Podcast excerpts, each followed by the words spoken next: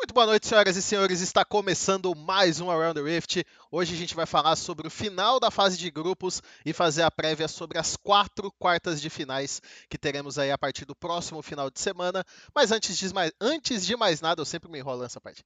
Deixa eu dar uma boa noite aqui para os companheiros de programa e para o convidado especial de hoje. Boa noite para vocês. Boa noite, rapaziada. O fim da fase de grupos foi incrível. Boa noite.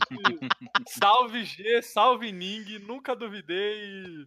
Eu tava fechadão com a Liquid também, cara. Boa noite, pessoal. Salve Tian, salve do Imbi. Por favor, Warhorse, para de picar tanque. e é isso, tamo, tamo fechado. Boa noite. É isso aí. Gostei aí da fase de grupos. E toma banho. Bacana. Não torci pra ninguém. E vamos que vamos. Gu, eu, eu, eu, eu queria que você, antes da gente começar o programa, é, hum. trouxesse alguns relatos pra gente, porque pelo, pela transmissão eu ouvi você contando que você estava ao lado do Skit enquanto estava assistindo o jogo da Liquid. Tava. E eu, e eu já acompanhei o Skit, torcedor aí, algumas oportunidades, e é algo que eu gosto muito. Queria que você relatasse um pouco como foi, alguns comentários que ele soltou durante o jogo. Tu podia então, não lembrar desses jogos? Uma coisa, uma coisa que eu vou contar até que foi triste é que, tipo, quando foi começar o jogo lá durante o draft, o Skit ele já tava esperneando, porque pegaram.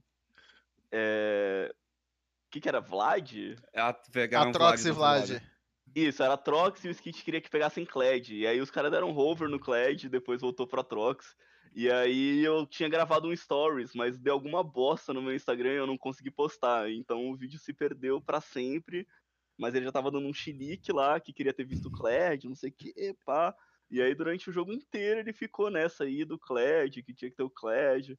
Mas também o jogo ali com uns 10 minutos já tava nítido que era ali que eu ia perder, né?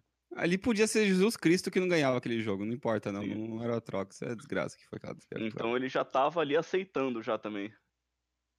Ah, não, quando, quando chegou pro último jogo, a gente já sabia que não ia dar, né? Porque no último Sim. jogo, a NA não vai fazer nada. Tinha, tinha que estar tá classificado já pra perder depois no desempate. Nenhum sinistro NA e BR, velho. Um fica no play-in, o outro fica na fase de grupo. e os problemas são os mesmos. Os problemas são os mesmos. Cap. Então é isso. Alguns recados rápidos antes do programa começar. Uh, o Beru não está participando porque ele foi viajar para a Itália. Isso não é uma piada, é verdade, ele está lá mesmo. A Letícia não está se sentindo muito bem e tem algumas outras coisas que ela precisa fazer, então ela também não vai participar hoje.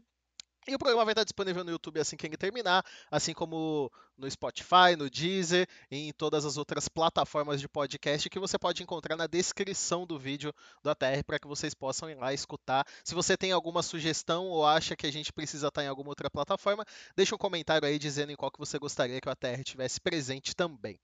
Uh, durante o Mundial eu não estou pegando perguntas do chat para ler, mas teve um comentário que foi muito bom, então a gente vai começar o programa Sério? respondendo esse, esse comentário. Então, Caramba. assim, mandem comentário. Se tiver um muito bom, a gente vai pegar e responder aqui durante a, a final. E foi um comentário feito pelo Just Ice. E ele mandou o seguinte: uma pergunta para o entretenimento. Qual seria o Dream Team desgraça de vocês? O Esquadrão Suicida reunindo os maiores criminosos desse Mundial. Oh, fácil, fácil. Aí o Cálice. A gente tem que definir antes. Vale play-in ou não vale play-in? Não. Não, não vale. Não, não vale é... play-in. Tá. Play-in é sacanagem. Ok. Jensen. Jensen no mid? Jensen no mid? Não, não eu ia eu falar Clutch que... Game. Eu acho que. Não, pô. Não, não, vamos lá. Eu vou fazer o meu aqui, tá? Ah. Eu vou ficar triste em falar isso, mas zeros no top. Não, com certeza, zeros disparado. Zeros no top. Na jungle, aquele jungler da HK que eu esqueci o nome, o Crash. Não vi uma partida boa do Crash. No mid, o Jensen, ah, mas... sem sombra de dúvida. Pera, pera, pera, Mission tá versus Jensen. cansado, só Putz, os é verdade, tem o Tem o Mission, tem o Mission, tem o Mission. Mas eu acho que. É jogador, tem que ver isso. Não, não, é, é, o Mission não é jogador. O não é jogador. Não, é. Então, Aí de AD Carry, quem que fica de AD Carry? Pô, lembrar do Lira. O Lira na jungle é forte, acho que foi pior que o Crash. Mas o Lira foi pior, mano. Não, o... Foi pior. E aquele Alex lá da, da, da HQ, cara? O cara também ah, não fez ele, nada. Ele MS não conta, velho. Ele, oh, a play-in ele MS não conta, vai. Bora. não, não. Zeros Lira, Zeros Lira Jensen. Quem que é o AD Carry? O AD Carry é difícil. Uh... Bom, o NWX estava forte, né? Mas depois ele deu a... O Sneak. O Sneak, o nossa. Sneak, o Sneak. Aí vocês estão montando só caras do DNA, velho. Você... O Sneak tem os zeros também lá, não é DNA. E, e, e de suporte Baulan, talvez? O Mick X? Não, o Mick X teve duas partidas boas. Cara, hum. suporte Ming, ó. O Ming, olha. Nada. O Ming é uma boa também. O Ming tá é, o... forte no prêmio Dade Eu, eu acho que o Ming é o campeão. Nada. O, o Slay também fez um monte de merda, viu? É verdade. Eu, o Slay acho... é um forte candidato aí também. Eu, eu acho, acho que é o Ming. Eu acho que o Ming ganha até o prêmio Dade, inclusive. Eu também acho, tô, tô vindo forte nessa campanha aí. Então, beleza. Então, Zeros, Lira, Jensen, Sneak e. e o Ming Pior que é um time até Olha, decente, meu, né, cara? O meu, o meu top laner seria o, o Lanksin. Eu botei o Lanksin é, no top, time de Eu acho que a culpa não, não foi dele, não, cara. Nossa, Mano, o Xiaohu mere... Não, o Xiaohu também, não, pelo amor de também. Deus, cara. O Xiaohu mereceu. Eu acho é que, que, eu colocaria cara, o Xiaohu também. Fácil, cara. No Mint é muito fácil. É muita gente, mano, muita gente. Aquele Mission é. é foda, mano. Não, o Mission, cara... o Mission é uma. Mano, aquele ah. cara eu não sei o que ele tá fazendo, cara. O Mission não conta, gente. Cara, no top, o Ziv, pra mim, mais do que todos, velho. Não, os Zeros, o Zero, não, os Zeros foi assim, ó. É que o Zeros, o Zeros teve os jogos de Akali e o Ziv teve os jogos de Rumble. Se a gente eliminar esses dois campeões da pool dos dois, aí não dá um top lane. complicada, é uma boa disputa. Teve muitos ruins jogadores aí nesse. nesse o Ziv, o Ziv é mono Rumble e quase ganhou do Ting Pois é. É que ele tava de Rumble. É, porque não baniram, né? É porque o, o PC tava no idioma errado, mano, na moral. Mas enfim, a gente pegou esse comentário só para começar em clima descontraído o programa, porque esse é um programa sério. Que a gente fala muito. sobre o cenário internacional. E com muita seriedade a gente vai falar do, dos grupos. Vamos permanecer falando na ordem de grupos que a gente comentou. Começar pelo grupo A, que foi um dos grupos que eu gabaritei no meu bolão. Ah, e... É o único que eu acertei. O cara veio contar vantagem, velho. É, alguma coisa. Eu, eu sou só criticado aqui, tem que, tem que, tem que, tenho que me massagear um pouco aqui às vezes. Mas enfim, a, a segunda metade da fase de grupos foi por uma dominância da Griffin. Ela passeou nesse grupo. E uhum. basicamente é a novidade, né? A G2, não que a G2 tenha jogado mal nos jogos de Cloud9 e HKA, a, a G2 venceu ali tranquilamente. Mas contra é, a Griffin. Tranquilamente não, contra a HK foi, teve um joguinho complicado. É, né? teve. Foi, foi... primeiros oito minutos complicados, foi uma playbot é, que o HK ah. fez cagada, eles viraram. Não foi. Foi só um. Tem. Não, não, não, não, não sinto. É, é, normal a G2 ter algum problema para resolver no jogo e ela vai lá e deslancha. Mas contra a Griffin, e uma das coisas que me marcou desses confrontos que teve entre a Griffin e a G2, tanto o, o regular quanto o tiebreak, é como o Tarzan conseguiu ler e anular muito bem o, o uhum. Yankos. É, uhum. E aí eu queria trazer esse debate. Vocês acham que foi uma questão entre os dois mesmo? Ou envolveu muito mais escolhas de rota que estava muito mais favorável para o Tarzan? Ou os laners ajudaram isso mais de uma maneira. Claro que sempre tem esse ponto, nunca é uma coisa ou outra, mas vocês acham que foi mais o Tarzan atuando, lendo e, e pressionando o Yankos, ou você acha que foi uma estrutura que a Griffin trouxe mais bem montada para que isso pudesse acontecer? Eu acho que foi as duas coisas. Primeiro que o Tarzan, ele meio que mudou um pouco, porque na jungle hoje em dia, tipo, a gente é, é acostumado a ver o jungler focando o lado que tem o golem dele por causa do XP. Se você for pegar os jogos do Tarzan, ele priorizou Gromp e, e Lobo quase o jogo todo para jogar pro Sword, tá ligado? Jogar pro, pro solos. Nos jogos né, que ele tava Blue Side. Isso já é uma puta adaptação, acho que, do que teve na primeira semana. Então, ele junto do Sword, que jogou muito, acho que muito mais do que qualquer um aqui tava esperando, desbalanceou muito esse grupo, muito mesmo. Não sei se. O Sword foi a grande surpresa do.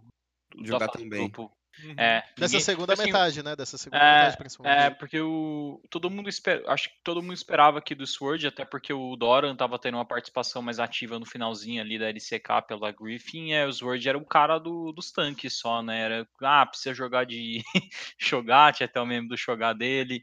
É, precisa jogar de Orne, ele joga, mas eu vi ele tendo boas atuações com carries também. Então foi um jogador que surpreendeu bastante e ajuda, né, muito a a Griffin, porque a top lane era um ponto fraco da Griffin e agora não é mais. É, tá sendo, tá sendo um lugar que, pelo menos nesse grupo stage, eu vi eles usando bastante, né? Por causa uhum. da Kali também ser flexível agora pra Griffin que antes não era, o próprio Jace também é. E eu acho que outro ponto importante é como o Lehendes e o Tarzan também jogaram juntos. Eu acho que, não sei se foi o próprio Yankees que falou numa entrevista que ele o, e o Mikex foram totalmente outclassed pelos dois. Eles estavam sempre primeiro no lugar do mapa, uhum. sempre pegavam eles desprevenidos. Então, eu acho que foi um pouco de.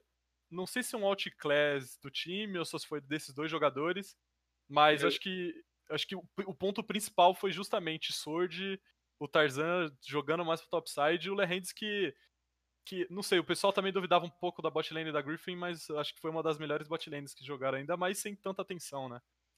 O que eu achei que foi bem planejado, eu acho que isso aí vai cair nas mãos do, do Lehendes e do Tarzan foi que a G2 ela tem um hábito muito frequente de tentar voltar para a partida flanqueando, fazendo engage. Eles fazem isso toda hora, toda hora, toda hora eles tentam achar.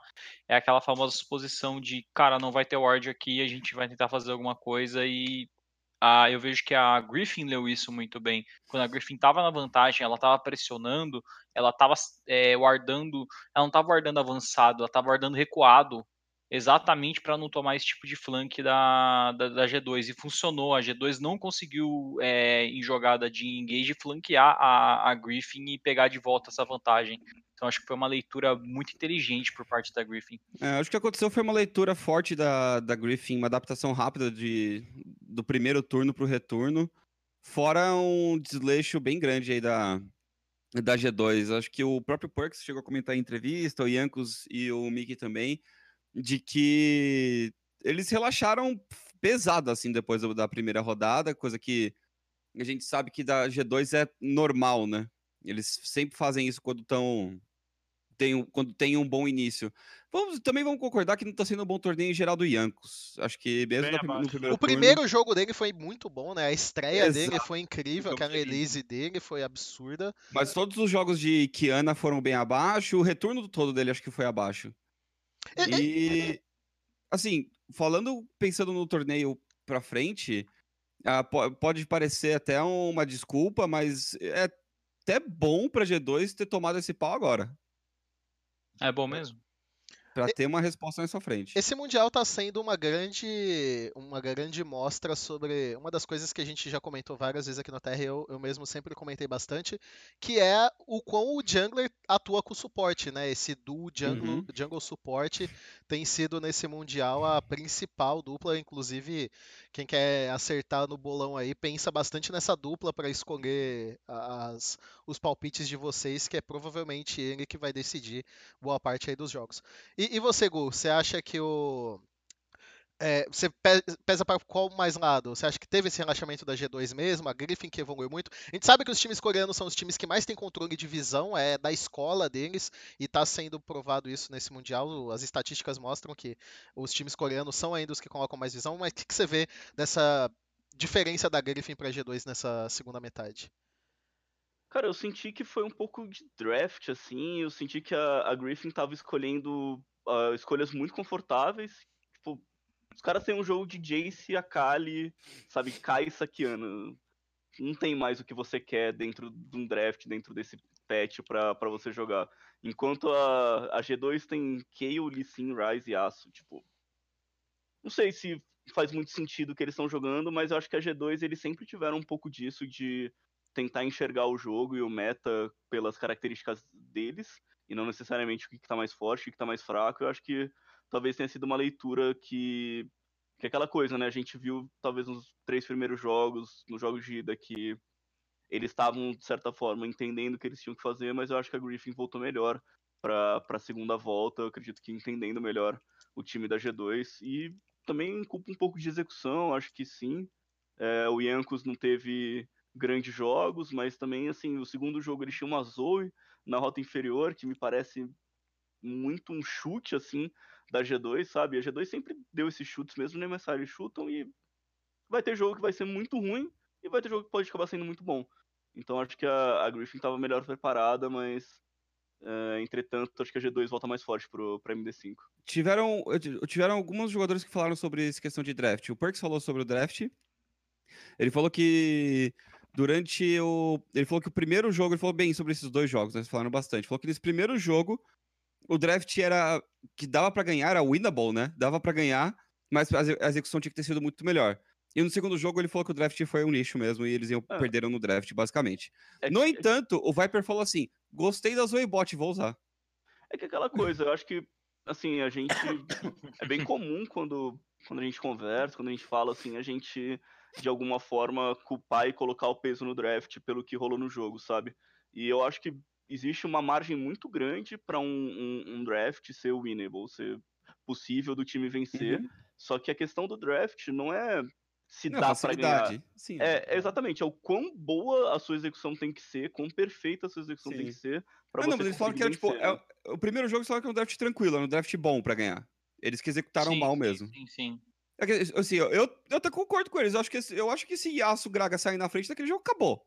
O Gragas Ultra, eles matam todo mundo. Todo mundo squish do outro lado, eles só tomam conta com o Kayle ainda dando apoio.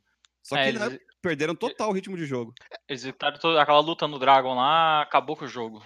Você fidou o Yasuo eu... é... e acabou. Mas uma coisa eu, sobre esse ponto que o Gol levantou, eu concordo muito. Eu acho que hoje em dia uma equipe no draft ela tem que se preocupar em não limitar tanto a, as condições de, de, vitórias ou a uhum. dificuldade que você tem de trazer aquilo. Para mim, uma equipe hoje drafta bem quando ela tem é, recursos de conseguir snowball de early game e, e, e, e, ganhar aquele jogo de uma maneira mais rápida, tem um, um, um, scale interessante, que ela tenha brechas ali, que ela tenha opções para se adaptar ao longo do jogo. Eu senti um pouco disso também, eu senti que os drafts da G2 eram extremamente limitados de condições de vitória e extremamente difíceis de serem executados, principalmente contra a Griffin. Eu tenho uma pergunta para vocês, então. Já que vocês estão falando de draft que é difícil ser executado, quero que todos respondam. Se você tem um draft, que você tem um Sonatan quente, você tá ganhando, você tem uma Fiora que tá fidadíssima, você A, bota ela na rota lateral e joga de uma forma um pouco mais sequada no seu 4 e vai com calma, com cautela para empurrar, ou B, junta cinco no meio, briga, toma um barril no pé e perde. Vale lembrar que ele tá comentando de um time do NA, então a gente sabe qual foi a escolha do time NA. Inclusive, esse jogo eu fiquei muito triste, cara, porque a, a Cloud9 tinha toda a condição de vencer o jogo, porque eles tinham um setup da Fiora forte. O jogo tava ganho. O jogo cara, tava ganho. Tava gigante, e aí agora não. todo mundo assim, é, Garen Yumi é muito melhor do que Sony TK. Tipo. O jogo tava ganho. Tava ganho. O, a, a, eles quiseram brincar de Aran lá, pô, não. Especialidade do NA. Não, NA é special, nesse né? Grupo, nesse ah. grupo só tinha dois times, tá ligado? Os outros dois aí dá pra ignorar completamente, tá ligado? Pegadinha ah, total. A, a, ainda tinham pessoas que acreditavam. Acabou que foi um, um, grupo chato, tirando os jogos da G2 da Griffin. É, algumas pessoas ainda acreditaram na Cloud9, né? Porque a Cloud9 é sempre essa narrativa, né? Chega desacreditada, é. jogando mal, e aí chega lá, consegue vencer. Mas eu tava lembrando da Cloud9 do ano passado, às vezes aquela Cloud9 chegou onde chegou mais pelos outros caras trollarem contra ela do que necessariamente. Oh, muito. Muito. É sempre alguém dando um underperform estranho. Aquela GG exausta. Não, já tava chegando. Tudo bem que aquela série contra a Frix, eu acho que eles jogaram muito ah, bem, mas. A série contra a Frix, sim, mas voltando aos grupos, ah. né? Teve aquele desempate entre eles e a, e a, e a Vitality, que a Vitality tava com o jogo ganho. Teve o quinto jogo no play-in. Eles foram pro quinto jogo no play-in também. também, assim como a Splice é um time que tá mais em volta da Mystic e tal do que eles são bons, né? A gente viu que o NA, como era esperado aí. É o famoso o a camisa pesa, né, cara? Se a camisa cara, pesa. O, cara. o Licorice é bom. Licorice é legítimo. Não, o Licorice é legítimo. Ele jogaria em qualquer liga. Sim, qualquer sim. liga do mundo. É que aquela coisa, chegando no MD5, eu acho que tá tudo muito em aberto, né? Ano passado a gente chegou pro mata-mata, acho que um pouco menos crente de que podiam ter muitos upsets. E desde o Mundial, coisas doidas estão acontecendo, né? Então, é, são outros 500 agora. E até por isso acho que a Cloud9 conseguiu ganhar, mas a Freaks também ali não. Não, a Freaks era cansadíssima, cara. É, a Freaks ali não. tá exausta. Assim, não. eles estavam literalmente cansados porque treinavam 14 horas Sim. por dia. Eles estavam fisicamente cansados. Não, e, e vamos lembrar, né? Era, era o Mundial que você jogava para acabar com o jogo em 14 minutos uhum. e eles draftavam para jogo de 35, né?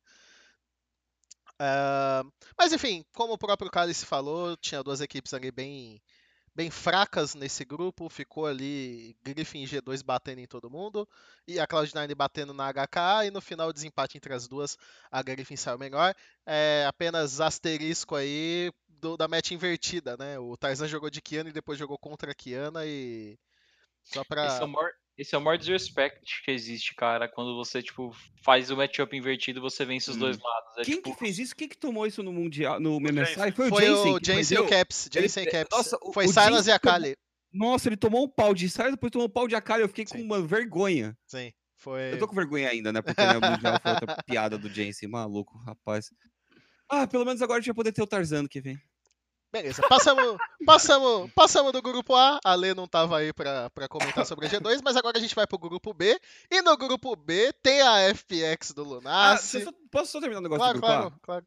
Claro. Uma última coisa do, do grupo A é assim: sim, a G2 terminou mal, mas eu tava discutindo isso com o Eric no Twitter outro dia. De que a história da G2 no último dia de um, de um grupo ser ruim é comum. É comum. É este comum. ano foi comum. Foi comum no final do primeiro split. Foi comum na MSI, onde eles perderam três jogos seguidos para IG, Team Liquid e Fongvu. E foi, e foi comum no final desse segundo split também. No primeiro split perderam seis jogos seguidos, no MSI perderam três, quando eles já tinham vaga garantida. E no final, e no final do segundo, eles também perderam uns três jogos ali que não era pra ter perdido. Perderam pra Schalke, se eu não me engano. Não, foi o jogo de Garen Top, né? Eles jogaram de Garen foi, Top. Não, aí tava, é. ali também foi full meme. Sim, sim, sim. Mas, enfim, o... a G2 cai de rendimento em fim de fase de grupos, que eu não acho uma boa característica, mas é uma característica do time. Agora, eles têm uma semana de preparação e eles sempre mostraram que tem uma preparação muito boa. Vamos ver se eles conseguem, de novo, se reestruturar para essa quarta de final. Eu sempre porque... duvido da G2 nessas horas, porque ela trola, eu duvido dela. Dessa vez eu não vou duvidar. Dessa vez eu não vou duvidar. Que é aquela coisa, né? Por mais que, que seja importante você garantir o Seed 1, acho que para esse mata-mata tanto faz. Sim. Não, não ia fazer tanta diferença, é. assim. Acho que esse ponto é bem válido, ainda mais quando a gente fala da G2, né? Vamos ver como vai ser o confronto da Dão 1, mas a gente vai comentar sobre esses confrontos daqui a pouco. Então agora sim, indo pro grupo B. Grupo de FPX, Splice, J-Team e Gun. Só errei a Gun e a J-Team por culpa do Cálice. Que fica Minha hypando essa Gun aí o ano inteiro. Ah, ano que vem vou estar tá hypando de novo. É, eu, eu, eu, tenho uma nova, eu tenho uma nova regra tem zeros último lugar no grupo. Eu não vou mais cair nessa pegadinha. Primeira entendeu? vez que eu não vou mais cair nessa pegadinha. Eu não quero. Chega de hype no zero. Já. Acabou. Vou tá hypando aí. Meu hype pra ele era um terceiro Todo, lugar. Olha pra você ver. Eu já na galinha. Eu isso. já tava, eu já tava chateado com ele, tanto é que o meu hype dele foi colocar a ganha em terceiro lugar. E ainda assim, eles me decepcionaram. Então, a Jeitinho veio forte aí pro campeonato. Jeitinho veio forte, né, filha da puta. Vamos comentar então sobre os. Uh, acho que o time dessa, dessa segunda metade foi a Splice. A Splice fez jogos muito, muito bons na, nessa segunda metade. Foi perder apenas o desempate contra a FPX. Eu já quero perguntar pro Lunassi é, porque a FPX que a gente estava esperando, que o mundo que acompanha a LPL estava esperando, apareceu nos últimos dois jogos deles, né, Lunassi? No que valia a classificação e no, no que valia o desempate, né? Exatamente, foi a hora que eles perceberam que, pô, é legal do Imbi, você tem esses champion aí bem, bem, bem aprendendo bem a jogar de malfit no meio da partida, né? É, se um dia você quiser ser top laner, você pode ser, mas deixa para outro dia.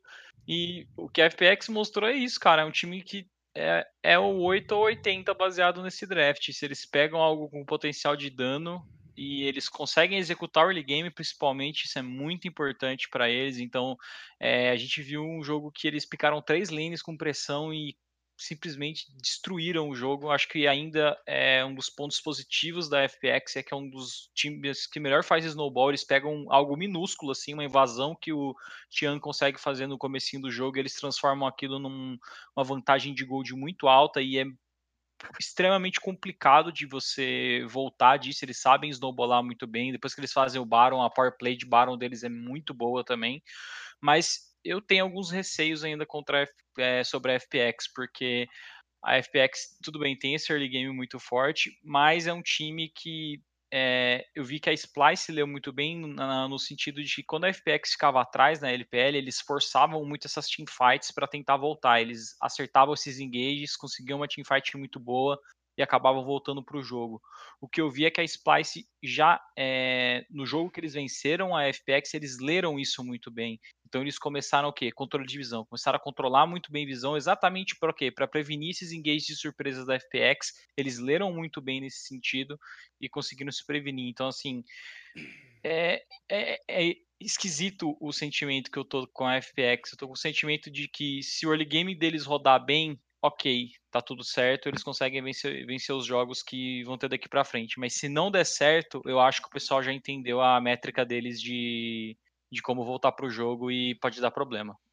A minha é só parar de picar tanque pra porra do Duimbi. O que, que você acha? Você não cara? gosta dele de galho? Você não gosta Pelo do galho? Pelo amor de Deus, cara. E do Sion, cara? Eu, eu acho que eu, eu, quando eu vi o Sion, eu falei, pô, vai ser Sion de letalidade, vai ser maneiro. E daí não foi. não. Nossa, não. O, o, porque, cara. O Duimbi é viciado em picar campeão mid e fazer full, full tanque mesmo. Tipo, ele fez, mano, ele fez um mal fight full tanque, sabe? É Sim. doença. Porque vamos lembrar Mas qual é, legal, é a força pô. da. Mas porque, qual é a força da, da FPX? É, é ficar pegando vantagem ou construindo setup de visão é, como o, o Lunação, às vezes eles têm uma pequena janela, eles desciam pro bot, arrebentavam o bot dos caras, o RWX ficava forte, eles ganhavam o jogo. Essa foi a métrica da FPX de ganhar a LPL, de dominar a, a, a, a LPL, fazendo esse tipo de coisa. Que, que o, ele queria fazer isso de Sion e, e Galho, que ele estava sendo jogado pra torre o tempo inteiro. Não, não faz sentido. É, todos e, e, eu vi muita gente equivocadamente falando que é normal que o Duimbi joga com, jogou com isso o ano inteiro. Não é verdade. O Duimbi não, não é jogou mesmo. com esse tipo de pique o ano inteiro. O pique tanque que ele pegou era Nautilus, que ele nem jogava como um tanque, ele jogava com Nautilus de forma extremamente agressiva. Acho que o único ele fazia Acho... não fazia bastão da zero? Sim, ele fazia completamente. Não, é não, era tanque, ele não picava o Nautilus para fazer. O Nautilus, o Nautilus dele era com Protobelt de first item. Proto, né? Sim, sim. sim. É, e, era e aí de era o Nautilus de pick-off, se, tipo, se ele encaixava o combo, ele simplesmente matava. Ele não uhum. jogou nenhum jogo de, de Sion e nem de Galio durante a fase regular do segundo split da NPL. O, o único jogo de tanque que ele jogou, de tanque-tanque mesmo, foi um jogo de pop contra a EDG. Isso. Só. Só. A, a, a, gama dele, ele jogou muito com esse Nautilus e muito com o Ryze. Ele jogou bastante de Cork também, chegou a jogar de Akali, de Renekton. Não é o estilo de jogo do Imbi ficar jogando com esses tanques. E me preocupa um pouco, porque assim, é, chegando nesse Worlds, a gente tava com aquele meme, ah, o do Imbi é o cara da Champion Pool infinita, e eu sinto que a Champion Pool do Imbi tá meio reduzida, sabe? Porque se os, os tanques não estão rodando, e do outro lado, na opção de mago e assassino, parece que ele não tem muita escolha. Ele não tá jogando. É, isso é algo meio que global, na verdade. Eu acho que a FPX no geral, parece que não tá muito antenada com o meta desse Mundial, sabe? Parece que é um time que ainda tá draftando há três pets atrás. Eu senti Cara, que eles estavam com FPX não. Os times chineses, porque aquela Lulu com o EZ foi assim um negócio se pá, foi Classic, tão... Classic RNG isso aí. Não, é. é. Mas, ó, uma coisa interessante também é. Se você analisar a sequência de drafts e dos jogos da FPX, a FPX não soube jogar contra a Kali. Os dois jogos que eles colocaram esse tanque na mão do Duimbi foi para tentar lidar com uma Kali no mid. E a partir desse jogo, a FPX começou a perma banir a Kali. Então é bem provável que a FPX vá manter esse padrão de banimento porque ela não soube jogar contra essa Kali no, no mid. Eles, eles não sabem jogar contra a Kali e eles não sabem jogar contra a Zaya também. A gente foi na série contra a Billy, na semifinal da LPL, eles baniram Zaya. É, depois do primeiro jogo, é, eles baniram Zaya também no, no Group Stage agora, porque é um time que dá muito problema, porque ela dificulta muito você de dar dive no bot por causa do ultimate. É... Zaya e Kaisa, Zaya e Kaisa dificultam o engage. São dois ADCs relativamente safe, né? A Zaya sendo o mais safe de todos. Porque Se é o que não tivesse Zai e Kai'Sa no meta, os times chineses estariam bem melhores aqui, jogando de Jinx, Vayne, Caitlyn, qualquer outra coisa. É, outra coisa Porque... também, só para explicar por que, que a FPX tem tanto esse estilo de jogo focado em, em transferir vantagem pro bot, é que Varus é um pique da pool do LWX justamente porque eles conseguem executar muito bem. Teve um jogo de Varus que deu para ver perfeitamente o estilo de jogo da FPX funcionando uhum. muito bem. Só que Varus contra Zaya? Isso, isso é outra coisa também. Teve os jogos bons da FPX em que eles focaram o bot side. E teve jogos ruins da FPX que eles largavam o bot side e tentavam jogar pro Gingun.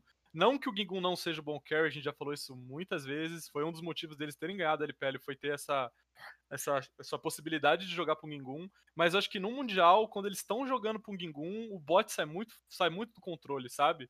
Então, quando a FPX foca em jogar pro bot side, que é como eles jogaram, principalmente em fase regular da LPL, o time roda. Que nem aquele tanque. Teve um tanquente do, do Crisp, que é o tanquente de dive, que, né? Acho que só na LPL um tanquente usa. Eles usam pra divar a galera e funciona. Tipo, o Crisp de, com, com os bonecos de divar, Nautilus e, e junto com vários que também ajuda né, nisso daí, é um time que roda muito melhor. Ele vai rodar pro bot e aí sim eles conseguem snowballar o jogo. Quando eles têm que largar o bot, eu vi que eles não estavam muito preparados. Talvez por causa dos drafts, como falou, eles não, não, não sabem ligar, lidar com a Kali porque a Kali também não tá na pool do time, né? Isso é o que a gente acredita, né? Então. eu acho que é um você já, Você insiste na Kali de Grasp, né? Mas. Eu ainda acho que o Duimbi vai trazer ali. Tá jogando na solo kill e os resultados são tenebrosos, ele só perde, mas. Ótimo. Uma ótimo. hora ele acho que aprende, não sei. Ótimo, ótimo. Foi, eu acho Foi que o draft, draft vai ser essencial. Eles melhorarem esse draft, melhorarem é, a sim, draft, acho que vai ser sim. essencial. Se eles quiserem ser campeões, né? O que tava é, todo mundo esperando. E você, Gol, o que, que você vê dessa Splice e dessa FPX da segunda, dessa segunda metade? Cara, eu acho que a, a, a, os times europeus, né, tanto Splice como Fnatic, voltaram com uma leitura muito melhor do, nos outros três jogos.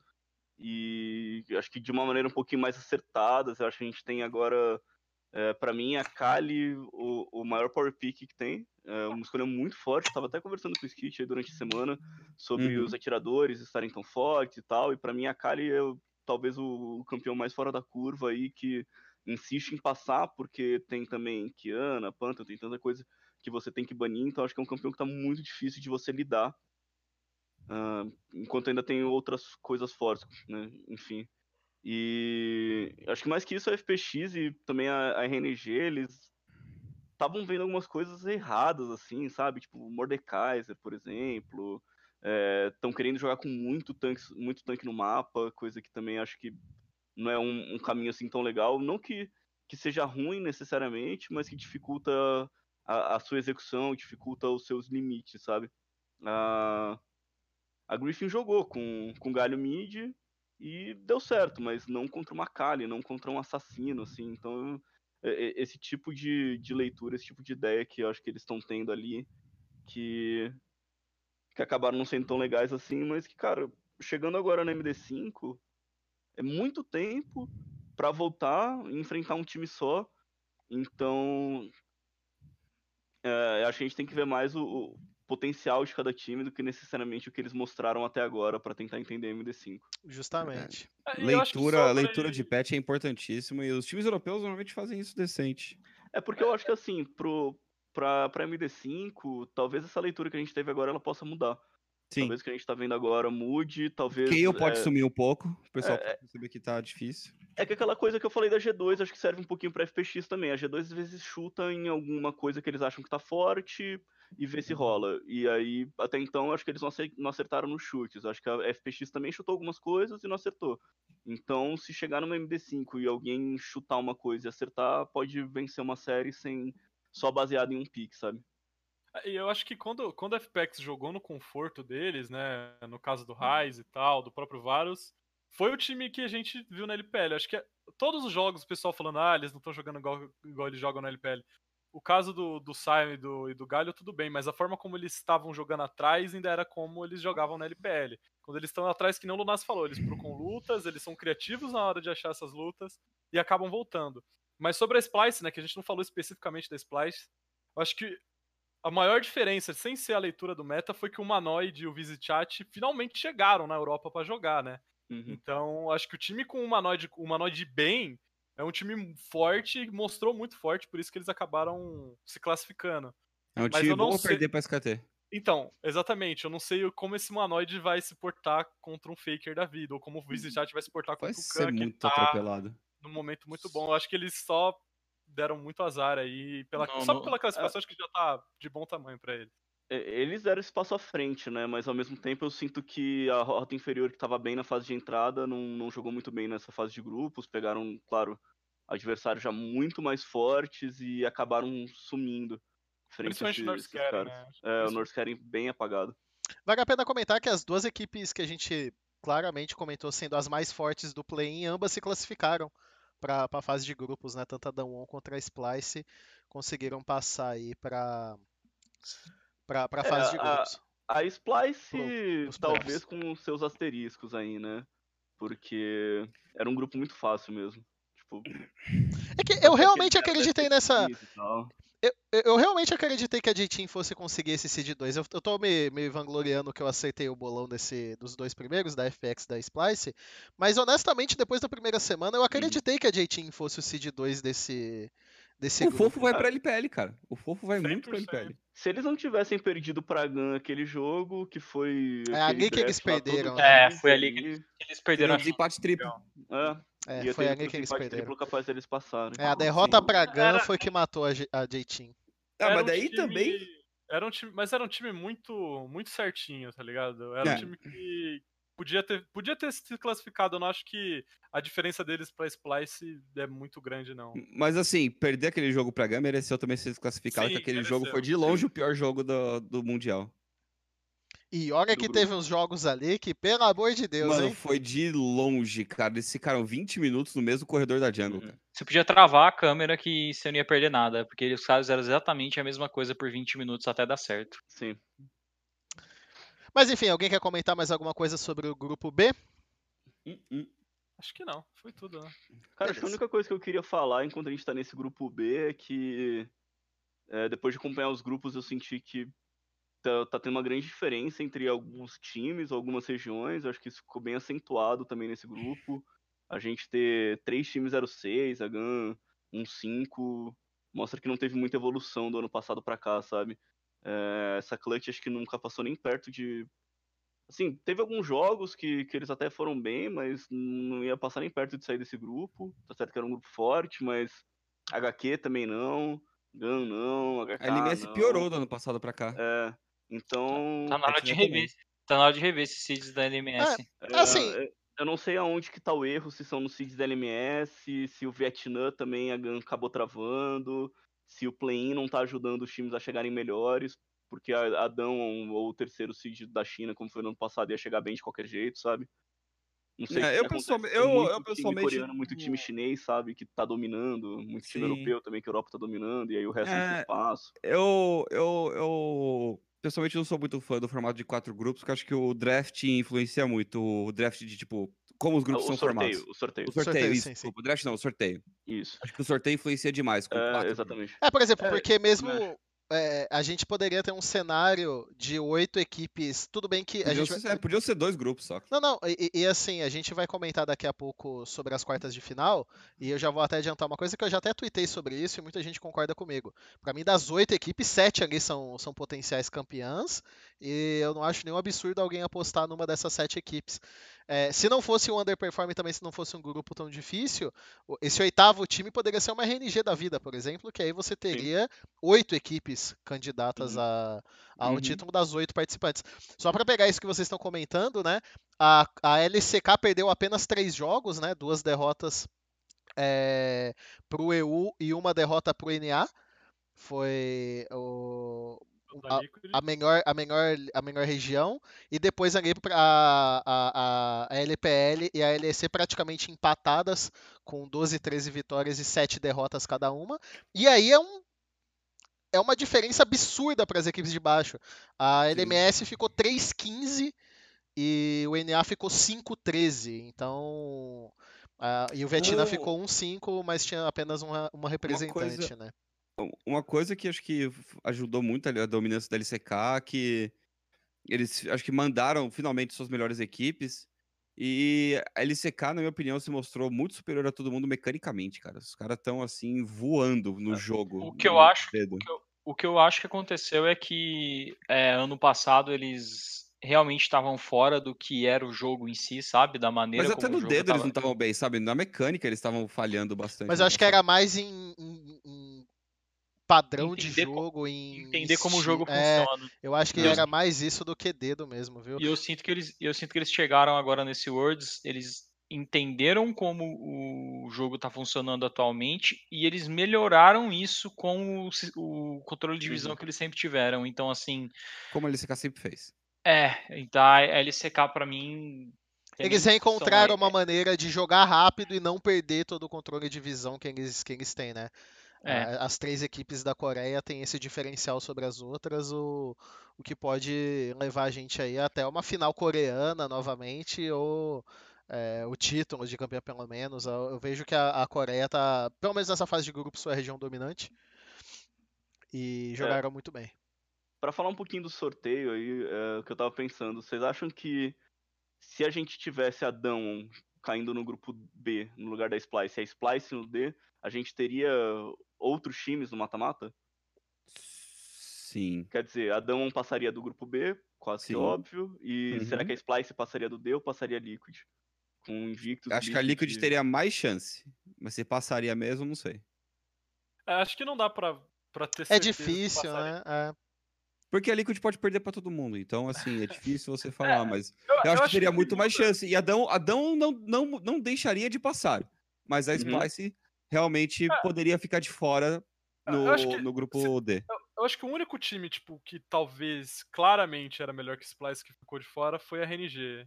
Acho que talvez o único. E eu nem sei se é tão melhor Nem assim. Nem sei se é tão melhor, não. Porque, é, ó, os draftzinhos cansado ali que a gente viu, na, pelo, pelo menos os jogos de volta, eu não sei se seria melhor, mas acho que só, tipo, eu também não gosto do jeito que é, que é, é a fase de grupos, mas acho que foi, foi acho que os times que a gente estava esperando é. passarem. É, eu, eu, também acho, tipo, a, a, se a Splice não, não era considerada. Acho que não tem nenhum problema alguém considerar a RNG um time melhor do que a Splice. Mas mesmo assim a Splice seria o nono, seria a nona equipe. Então, uhum. talvez a Liquid ali, alguém colocaria a Liquid numa posição diferente. Mas eu acho que se a gente pegasse as 10 melhores equipes no Mundial, seria todas as oito que se classificaram com a RNG e a Team Liquid, né? Muitas pessoas estavam acreditando bastante no desempenho da Team Liquid. Esse seria o top 10 e acabou que a gente teve é, dessas 10 equipes, a, as oito que se classificaram estavam completamente dentro desse ranking. Então, eu ainda acho que. Eu não gosto, eu concordo com, com o Gu. Eu acho que dois grupos seriam perfeitos. É, é foi o que eu tinha falado. É, não, você, você já fala isso. Eu ia comentar, o Gu comentou agora, você já comenta isso desde o ano passado. É, acho que esses grupos do Mundial teria que ser revistos aí. Mas é. É, mexer em formato de Mundial é sempre uma coisa muito é. complicada. É que aquela coisa, né? É, uma, uma questão dos grupos serem assim é para limitar de você ter dois times de uma mesma região no mesmo grupo, né? É para seguir as, as regras de sorteios que eles têm é. e tudo mais. Então, fazer dois grupos, você teria dois times da Coreia no mesmo grupo, né? Uhum nesse ponto aqui, nesse Mundial, a gente está vendo que até então é a região mais forte, pelo número de vitórias e derrotas que eles têm. Então, talvez três grupos, expandir um pouquinho mais, sabe? Ter mais times, fazer de alguma outra maneira diferente nesse quesito. Que... Não sei qual seria a é, melhor acho... ideia. Por exemplo, se fizer três grupos com seis times, você ainda coloca duas vagas a mais, passa para 18. Ou talvez, é. quem sabe, né? Uma coisa que a gente já vê em outros formatos, que tivéssemos essas oito classificadas, como temos, e você tivesse ali uma, uma, uma loser bracket, né? Ah, mas qual... daí você, você, é, você mudaria o formato de playoff. Pensando só, no, pensando só em grupo. Pessoalmente eu faria dois, botaria dois times coreanos mesmo. Tipo, tudo bem. Se provaram novamente bem superiores no cenário de, de MD1. Ano passado a gente teve algo não tão concreto. Eu acho que eu tive mais essa ideia por, pelo formato não tão certeiro do ano passado, né? De tipo, ah, os, os coreanos vão levar tudo. A gente teve um retorno ao domínio deles esse ano. Vamos ver o que, que acontece no playoff. Né, se, com os playoffs, se as regiões se mostrarem novamente equilibradas, né, não passar só, tipo, três coreanos para semifinal e a final coreana, e com eles dominando tudo de novo, continuar mais ou menos equilibrado, acho que daria para no fase de grupos falar, cara, se vocês querem ganhar, vocês vão ter que ganhar de dois times coreanos e vão passar quatro, então você tem duas vagas ainda sobrando, sei lá, daria para fazer, acho que daria para fazer. Ah. Mas enfim, vamos mais difícil, seria vamos... o grupo da morte, mas vamos deixar essa discussão sobre o formato para uma próxima oportunidade. Vamos continuar falando dos grupos. É, vamos para o grupo C, que já que eu tô me vangloriando que eu acertei os bons, esse aqui eu caguei nele inteiro. Só acertei a Clutch ali no final. Esse aí foi o meu grupo da vergonha. Eu acertei RNG e Clutch. Só errei Fnatic SKT porque eu, eu, decidi acreditar na magia. Você acredita? Euforia. Você tava na euforia. Ah, eu só falei assim: se eu vou ganhar esse bolão, eu vou ganhar sozinho. Daí eu perdi sozinho. Ok. Tá, tá certo, tá certo. Mas já ganhou o ícone? Já ganhou Perdeu o ícone. com muita gente, Skit. Perdi com muita gente. É, eu acho que não, é, não foi tanta gente assim. Bastante gente colocou SKT Fnatic e RNG nessa ordem, tipo. Eu lembro que quando eu vi o sorteio sem pensar muito do grupo, eu cheguei a falar, pô, a RNG vai ficar a primeira vez no grupo, tá ligado? Na hora que, tipo, você só vê os nomes uhum. assim. Depois, né, do que rolou na primeira semana com aquela Fnatic completamente off, tenebrosa, aí sim eu acho que o pessoal se surpreendeu com eles voltando, né, ganhando os três jogos na volta. Mas foi um grupo que não sei, tirando o último jogo da RNG, eu não achei que eles jogaram mal nenhum das, nenhuma das quatro partidas cinco, né? Quatro, não, não sei quantos. Três, quatro, quatro é, partidas. mas pra né? ser sincero, se eles passassem, acho que eles iam cair nas quartas também. É, não, não, isso, é, isso é algo que eu cheguei a comentar com, no, num programa que eu fiz com o Eric e com o Ranger, que pro bem do campeonato, todos nós três vimos que a Fnatic ia ser melhor no, no uhum. playoff, teria mais espaço para evoluir do que a RNG. O que a gente chegou à conclusão lá é que o bot side da RNG era muito mais forte do que os outros dois e ia dar um jeito e acabou que não, não deu um jeito. Ah, eles é, jogaram é... tudo lá e deu errado na última partida, né? É que, tipo, um pouco desse sorteio, eu achei muito legal que a gente não tá tendo nenhum confronto regional, sabe? E meio que tinha só uma possibilidade, que era FPX e Invictus, né? Uhum, Se encontrarem logo nas quartas. Mas se tivesse passado a RNG, poderia ter sido a RNG e FPX, só que, tipo, quando você tem um confronto regional no Mundial, foi a final deles agora, ia ficar muito favoritismo muito pesado pra FPX. Sim, sim. Teve e, esse lado bom, né? E uma das sim. coisas sobre esse grupo, eu acho que a segunda metade, a, a, o, o, que temos que comentar é a diferença da Feneric da primeira metade para a segunda.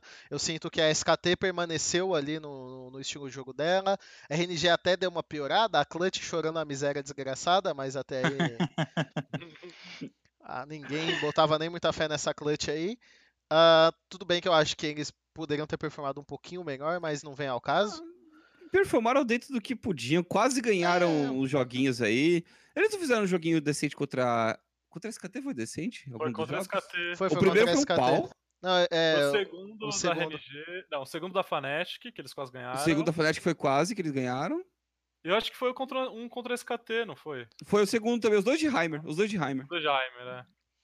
Mas o fato é que, antes de mais nada, é a evolução da Fnatic. A gente comentou na semana passada, né? Eu não acreditei nessa recuperação da Fnatic, porque eu achei muito aqui. A gente até levantou a possibilidade que saiu algumas notícias que o, o Bripo estava doente e que talvez todos os jogadores ainda não estivessem bem Eles de saúde. Todo todos ferrados. Pelo... É, eu não vi nenhuma confirmação se alguém viu alguma notícia, eu, eu não cheguei me a ver. Me confirmaram, assim, meio é, que por fora. Por fora, é, eu não, não, não, cheguei a ver nada do tipo, mas. Uhum a, a, diferença da Fnatic foi clara. A Fnatic jogou muito, muito bem nessa. nessa... Jogaram de atirador, né? Pra sim, começar sim. aí que a é, Zaya. Três jogos de Zaya. É, foram três jogos de Zaya, os três que eles. Facilita, facilitaram hard também, né? Deram uhum. para eles aí a vaga na, na bandeja. Com três jogos de Zaya sem banir. É, e... Mas, mas, só para voltar, né? Que não falei, eu não acho que a RNG jogou mal nenhum dos jogos sem ser o tiebreaker. Porque os dois jogos contra a SKT era, tava na mão deles, era jogos que eles poderiam ter ganhado. Os dois jogos contra a Clutch foram dois stomps. O primeiro jogo contra a Fnatic foi tranquilo. E aí no desempate que eles só Não, é voltaram é... para aquilo que eu falei, mano, que eu falei que eles sempre fazem na LPL. RNG Special. Exato. Quando, tá, quando eles estão desesperados, é o jogo mais importante. Todo mundo se sacrifica todo e joga tudo no Use. E por algum motivo o cara não tá de Vayne ou de, de, de, de Kaisa. Ele tá de Ezreal. É a Karma e a Lulu com Ezreal, porra. E eles fizeram no Mundial no jogo que mais importava. Tipo, Nossa, eu não acho que eles tiveram um Mundial pau. ruim. Vocês falaram do Langex ter jogado mal. Eu não acho que o Langex jogou. Acho que os Mordecais deles, apesar daquele primeiro jogo da SKT ele ter trollado, pra mim foi bom. Os Nard dele foram bom. Pra mim, o que, o que ferrou a, a, a RNG foi a performance individual do Xiaohu e do Ming. Do Ming porque a gente tava esperando muito mais, e do Xiaohu porque sei lá o que aconteceu com o Xiaohu. É, então, o foi que, a RNG... aconteceu? O ano todo aconteceu cara, com ele, tá sendo todo. É cara, não, o Xiaohu foi o melhor regular dele desde 2017. Ele, ele na seleção da LPL ficou, ficou só atrás do Knight. Ele foi o segundo lugar, não foi o do Embiid. O do Embiid ficou em terceiro. Então ele teve um split bom jogando com carries. O jogo dele de Ryze contra esse contra esse ou contra a Fnatic, não lembro. Foi um jogo muito bom. Só que aí, cara, sei lá o que aconteceu. O jogo de quem? Cara, o cara dá 5k de dano, tá ligado? A RNG, a RNG é sempre isso, cara. O cara que falou que eu ia comentar estão numa situação difícil, estão num jogo decisivo, eles começam a querer só botar tudo em cima do Uzi. Cara, isso não dá mais certo. A gente, há uns dois anos, pelo menos, isso não dá certo. Você querer. Ou, ou, ou se der certo, não é com as escolhas que eles tentaram fazer isso. Uhum. Tem, um, tem uma. É cara, para você ver o absurdo que é o recurso que eles tentam colocar no Uzi pro Uzi ganhar. Não sei nem se nas transmissões, isso eu só vi depois quando eu fui reassistir o jogo. Em vários momentos, o Langex parou a wave deixou os minions com pouca vida e o Uzi ultava de EZ pra pegar o wave do Langex. Tipo, hum. o Karsa fazendo a jungle também, deixando os mobs Cara, é bizarro você ver isso em 2019, de um cara ceder ah, a esse ponto, sabe? Depende lembra... do pique, beleza, mas a poesia é sacanagem. Lembra que a gente tava. Lembra que a gente tinha é, o mistério do Uzi de tipo, como ele conseguia farmar tanto em tão pouco tempo? E eu consegui, né? Porque esse Mundial foi o primeiro que eu peguei o ProView e eu descobri o que o Uzi faz para pegar isso. E é muito engraçado, cara, porque assim, ele tem uma noção de assist absurda, mas o que acontece? Ele farma os campos da jungle toda hora, e os campos da jungle eles contam mais. Quatro. Eles contam como é, quatro é, score. Na verdade. Então... Oi, fala. Não, é que sobre isso, na verdade, é... eu acho que quanto mais as pessoas começarem a prestar atenção nisso, vão perceber que os, que os times que estão jogando bem conseguem ter um timing muito bom em fazer os campos da selva. Que isso está fazendo muita diferença nesse Mundial, tanto defensiva uhum. como ofensivamente. Que você Não deixar de mapa é, é uhum. você também pegar o campo da selva adversária. Eu, eu acho que durante muito tempo, muito tempo mesmo, o jogo não te beneficiava por você ter o controle da selva adversária. É, tanto que o jogo ele se moldou a ser importante o controle dos buffs, então você brigaria por um azul, você brigaria por um vermelho, mas eu acho que nesse Mundial tá fazendo muita diferença nesse, nesse scaling um pouquinho mais lento, quando o jogo tá, tá um pouquinho mais, mais lento, você ter o controle da selva do, do inimigo, porque você começa a escalar de uma maneira que fica muito dominante. Aí vocês podem ver, os times que estão é, dando esse out-farm, que estão sempre com número alto, normalmente vão estar tá fazendo muito bem os campos da selva. O Tarzan, ele tá roubando galinha doidado, fazendo invasão. Eu acho é. que eu comentei isso na transmissão. Tem alguns mid laners invadindo para roubar a galinha é, adversária sim. também. Era isso que eu ia falar. Tem muito mid laner que tá, tá jogando na galinha adversária, então não é só aquela coisa de tipo, você acho puxa que, e você ganka. Acho que o Rookie, eu acho que o Rookie do. Rookie, é, o Rookie tava é... O Faker fez muito é, também. É, o Faker também. Eu cheguei a comentar que me, lembrava o, o, os jogos de, de cartos da época que era fantasma, que você farmava os, o, o seu mid, o seu, a sua galinha, a galinha adversária. Então, é, na minha época, em 2012, era bem isso que você fazia. Era tipo, bem normal. controlava assim. as duas galinhas e quem tinha o isso. controle ia escalar. Só que, como eu falei, durante um tempo, eu acho que a jungle foi perdendo o impacto e essa, essa mudança que é até recente, né, que a gente teve de da contagem ser diferente para os campos da selva, estão fazendo isso ficar muito mais evidente de quando um time está controlando o farm na frente do outro. Mas para a gente comentou bastante da SKT na semana passada. A SKT tá jogando de uma maneira muito. Teve dificuldade em alguns jogos, vale a pena ressaltar isso, né? A SKT teve alguns problemas. Contra a RNG foram dois jogos, principalmente o primeiro foi, foi, foi bem disputado. Eles foram muito geniais na maneira que eles concluíram os jogos. E, e dessa segunda metade eu quero falar da Feneric, que a Feneric foi quem tirou a invencibilidade da, da SKT. E o quão vocês esperam dessa Fnatic para a sequência? A gente vai comentar disso para frente, mas vendo o que eles mudaram para essa segunda semana, é, é, foi a Fnatic que a gente estava esperando ver que fez aquelas duas MD5 contra a G2, que é uma equipe que se aproximou muito do, do, do, da G2 e que a gente não tinha visto antes. O que, que vocês esperam dessa Fnatic? O que, que dá para esperar dessa Fnatic indo pro para essas quartas de final, porque realmente foi uma semana que eu não esperava que eles fossem performar dessa forma, me surpreenderam. Eu acho que surpreendeu muita gente aqui também, né? Acho que ah, na verdade, essa Fnatic é. Né? Primeiro, acho que. É... Hum. né? acho que primeiro de tudo, assim, é que a gente vai ver o Reckles com atiradores. Tá que eles podem fazer algum tease com a Morgana e tal, mas acho que o Reckles, é, o Reckles de atirador, com a Fnatic jogando por bot side, a Fnatic é um time muito mais forte do que é fazendo as outras coisas. Acho que isso é o principal. Pelo menos é o que eu tô esperando pra eles. É. Né? E uma coisa, acho que fica muito claro. Para mim, o melhor jogador do Mundial até o momento é o Hilliseng. É, nos jogos da volta, sim, mas o melhor jogador do Mundial, acho que. É, mas pelos jogos da volta. Eu, eu acho que no momento, pegando o momento atual, assim, de todo mundo que eu vi jogando, para mim, o Hilliseng. Eu acho que ele tá. É, cara, ele. Ele bota o jogo nas costas, é incrível. Mas aí, mas aí eu quero mas, perguntar. Não, o Hilliseng é o Hilliseng jogando de com algumas escolhas específicas é, dele, né? É, então, é... jogando de coisas pro mapa. Então, tipo, de Rakan e Pyke, principalmente. Né, o Pyke dele é um... A Leona, a Leona dele é boa. Mas é, eu quero perguntar, já que a gente tá falando do bot, e acho que foi uma das coisas que surpreendeu todo mundo, você acha que alguma equipe vai deixar a Zaya passar pra Fnatic depois do que eles mostraram na segunda semana? Porque, praticamente, Mas... eu acho que não. Ô, Dudu, eu, Dudu pra F... começar, assim, de início, você realmente se surpreendeu com a Feneric da segunda semana, do retorno? Eu, eu me surpreendi porque essa Feneric era a Feneric que eu tava esperando. Era a Feneric que eu vi. É, é, é, eu não esperava que eles fossem dar esse step up depois daquela primeira semana. Eu não, não botei tanta fé que eles jogaram mal por conta de questões de saúde, entendeu? Eu não bo... o, o, meu equívoco foi esse. Eu não achei que o problema deles estarem não tão bem de saúde estava afetando tanto o jogo deles a isso. Eu, eu achei que eles sentiram pressão, não estavam conseguindo Não foi saúde, cara. A leitura de meta deles no primeiro semana é, foi horrível. Também. A leitura de meta deles foi a, péssima. Mas a gente comentou, semana. não foi só leitura, foi questão individual. Eles estavam jogando mal individualmente também, né? Sim, o Buipo estava jogando é, mal. Então eu não coloquei fé que eu ia ver a Feneric que disputou ali as duas MD5 decisivas da NEC e ela apareceu. Ela apareceu. É, não acho que eles deram um step up, acho que essa Feneric é o que eu falei, é uma Feneric muito próxima a G2. O próprio Cálice tinha levado esse ponto quando a gente discutiu, que dava para sim hypar uhum. bastante. Tanto é que em nenhum momento eu tô questionando a Feneric, para mim ela tem condições inclusive de ser campeã mundial, porque eu acredito que ela é uma equipe tão forte quanto a G2. Então a partir do momento que você acredita que a G2 pode ser campeã mundial, você tem que acreditar que a Feneric pode ser também. Hum, aí eu discordo, eu não acho. Não, eu você não, não acha que, que a Fnatic é uma contender ao título? Não, não acho que a contender é o título. A contender é o semifinal, talvez final, mas ao título eu não boto fé, não. Ok. Mas alguém quer comentar alguma coisa sobre a Fnatic? Acho que o Gu queria falar alguma coisa.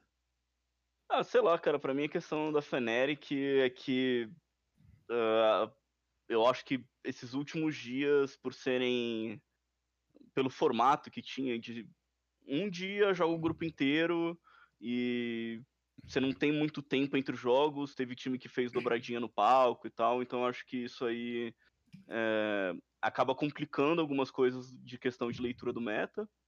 Então, por exemplo, a Fnatic e a RNG, a RNG tinha vencido da Clutch, deviam estar tranquilos, foram pro jogo lá que era o, o desempate, nem viram o jogo adversário, sabe? A Griffin com a G2, a Griffin o dia inteiro arrebentou todo mundo, chega no último jogo do dia, a G2 nem vê os caras jogando, inverte matchup, tanto faz o que acontece, a Griffin passa por cima de novo. Então acho que essa dificuldade de tempo pro, porque eles tinham de talvez mudar a preparação, acho que pesa um pouco e acho que isso acabou sendo um pouco a favor da Feneric, acredito que os times vão chegar um pouco melhores de entender o que é forte. Para mim a Zaya vale muito ban no uhum. Red Side, vale o first pick no Blue Side. Pra mim é Zaya, Kali, que estão muito fora e da Pantheon, né? Não... Zaya, Kali e Pantheon. É que Pantheon não, não passa, né? Não, não, é, a gente tá falando desses bans do Red Side. Eu acho que tem que é. ser esses três também. Eu não acho é, que tem que ser esses três? É que assim, até, até então, é, até conversei bastante isso com o Skit. Pra mim, a, a Kaisa respondia a Zaya. A Kaisa jogava tão bem quanto a Zaya, mas eu não Sim. acho mais que que, que dá para você ter uma caixa e tá tranquilo para jogar contra a Zaya, porque a Zaya, o que a Zaya faz, só ela faz, então... Sim, a Zaya faz demais. A Zaya faz demais. Só que assim, pensando em Blood Headside, não, sim, tipo, se você deixar, você pensar Pantheon, Akali Zaya, você deixa Kiana open, você deixa para alguns times Renekton open, você tem vai deixar Syndra Gragas, também. Tem a tem Syndra. Syndra que é interessante, porque contra é. G2 eu não ia querer ah, deixar então, Syndra é, open. É, tudo bem, é que aí eu, hum. Tudo bem, só que eu acho que esses campeões, eles você responde eles. E se você tá no red side, você Não, acho que. É. Eu acho que dá pra responder a Kali, cara. Eu, a, é, eu acho que algumas equipes vão manter o permaban da Kali, mesmo no Blue Side.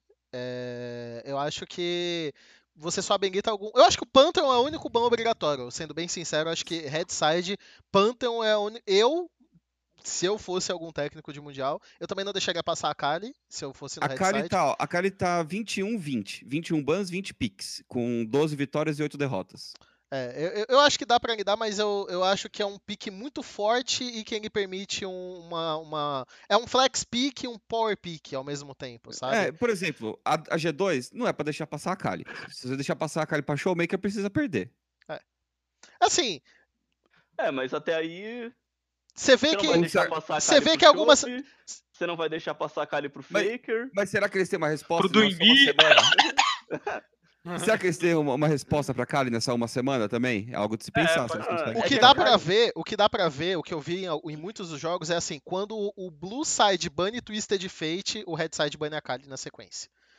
É... é que assim, para mim tem, tem algumas coisas que assim são muito impossíveis de você querer argumentar muito. Que por exemplo, Zaya, 24 picks, 67% win rate.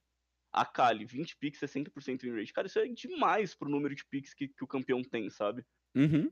É, tá muito fora da curva. E, e, acho que só pelos números já fica um pouco evidente de que é, são campeões. Que, e, vocês, é... e vocês perguntaram, ah, você acha que, vai, que a, a Fnatic vai jogar de Zaya? E a resposta que eu dou pra vocês é não, porque eles vão jogar contra a FPX e a FPX é apaixonado em Zaya. É. Cara, o. Não, tudo bem, mas então agora, o Renekton vai tá ser a prioridade. Tá vai ser o first pick todo jogo. É, sim. Possivelmente. É porque também, assim, a gente tá falando de ban obrigatório no Headside, mas, por exemplo, a Zaya, ou um desses picks, com exceção do Pantheon, ele pode ser, por exemplo, caso não bana, o, o o, o, lado azul tem a, a, opção da primeira escolha, né? Então, às vezes a gente pode ver o próprio lado azul, às vezes querendo tirar alguma dessas escolhas para não ter obrigatoriedade de picá-lo. É, caso da FPX, por exemplo, banindo a Kali do Blue Side, isso eu acho que a gente vai ver em todos os jogos da FPX, porque a, a partir do momento que ela não soube lidar com, com ela, ela começou a fazer isso. Blue Side ela estava banindo a Kali. A não ser que os caras aprendam a jogar que eles queiram jogar com ela, mas como você falou, tá sendo um desastre. Eu, não acho eu que acho que. Eu, eu, vou, eu vou falar, falar é uma coisa aqui. Eu acho que o Gingun sabe e o do Imbi não sabe. O Gingun, o Gingun jogou com a Kali nesse split. Mas eu acho, eu acho que a Kali. Foi, foi no top. Eu acho que a Kali ela fica melhor no mid do que no top. Também acho. Também fica. Acho. A lane curta é melhor pra ela. A lane curta é muito é, melhor pra ela. É, mas, mas, você tem que ter essa flexibilidade, sabe? Eu acho que é um ponto muito forte de ter ela no, no draft. Porque assim, uh, a Kali, pra mim, até um pouco parecido com a Kiana, sabe? Uh, são escolhas flexíveis. Mas se você vai jogar contra uma Kiana no mid, eu não tô tão preocupado quanto uma Kiana na jungle. E a Kali no top, eu não tô tão preocupado quanto uma Kali no mid do que ela vai fazer pro jogo, sabe? Até porque uhum. é mais fácil de você responder a Kali no top, né? Você pode responder, por exemplo, com uma dupla de, de dive como Elise e Renekton, por exemplo. É, então, a gente viu a Kali perder, por exemplo, no top pro Jace, não foi? Foi uh, do Deixai, Deixai contra o, o Guri. Então, assim, se tem esse tipo de resposta no top, eu acho que fica muito mais tranquilo de jogar do que no mid. Eu acho que o que muda também bastante é que a Akali no mid, ela pode fazer tipo o que o Showmaker fez no jogo de volta. Ô, gente, estou falando de Akali, mas assim, só pra... Que o Faker fez parar, também na primeira semana. Mas, não pra travar, mas ó, Renekton, o problema é muito maior que a Akali, tá? É, eu também maior. acho que Renekton é bem forte e entra no mesmo, no mesmo ponto de ser flex. Pessoalmente. Ele é, é o flex também, top mid, e ele Assim, ele perdeu só dois jogos esse Mundial. Cara, mas Quem, eu acho que... time que souber jogar de Renekton, e Renekton o... acaba com a Kali. O Renekton, o Renekton tá quebrado, cara. O Renekton tá Sim. quebrado e não é Ele tá permaban, né? Quase. Mas, cara, é. vamos, vamos fazer outro exercício. Abre os jogos de Renekton aí, vê é, o, o, os matchups, sabe? Tipo, o ah. Renekton ganhou em RNG contra Clutch, SKT RNG, beleza, aí. Vem. Aí ele perdeu em Griffin G2. Aí ele ganhou Cloud9 HK, FPX Splice, HQ e Liquid, né? Liquid HQ. Uhum. FPX e Gun. J-Team contra Gun, ganhou. Aí ele perde em, na mão do, do Zero. Do Zero. Sim. Aí ele ganha em FPX Splice, ganha é, em FPX e J-Team e ganha uhum. Damon contra HQ. Assim, tem uns um, seis jogos que ele ganhou aí que tanto faz. O time ganharia, né? O time, cara, é, o ponto é que o time Porque ele tá banido, né? São 29 bans em Renekton, cara. Não, Mas qual é o win rate dele que, que, que tá mais... É 83%. 83%. 83. Em, em 12 jogos. O ele problema... perdeu 2, ganhou 10. O problema, é. do, o problema do Renekton é que, assim, antigamente o que acontecia? O Renekton ele podia estar tá forte, só que ele ia pra cima do AD Carry, ele dava o stun, Q, E, as, as skills dele lutado com o Dominus. E o AD Carry ele tinha uma janela pequenininha para ele fazer o quê? Sair da, da, da range do Renekton, começar a bater nele, talvez ganhar um pouquinho de peel e se afastar e conseguir matar ele. A Shojin quebrou totalmente isso, cara. Ah, o problema não é o Renekton, o problema é a Shojin, porque a Shojin, quando você encaixa ela com o Renekton, não existe essa janela mais. O ADCare não consegue fazer nada, porque, tipo, o Renekton vai para cima, stuna, tal, tal, tal. Aí a janela é uma janela ultra minúscula, ele não consegue sair da range do Renekton, ele stuna de novo, bate e não tem como. Eu acho que em tese, o que a gente está trazendo como picks poderosos, o que faz todo sentido, são picks que são fortes independente do ponto do jogo ao qual eles estejam. A Akali, salvo uhum. raros matchups, ela é forte durante o jogo inteiro. A Zaya, ela salvo alguns uhum. matchups, ela é forte o jogo inteiro.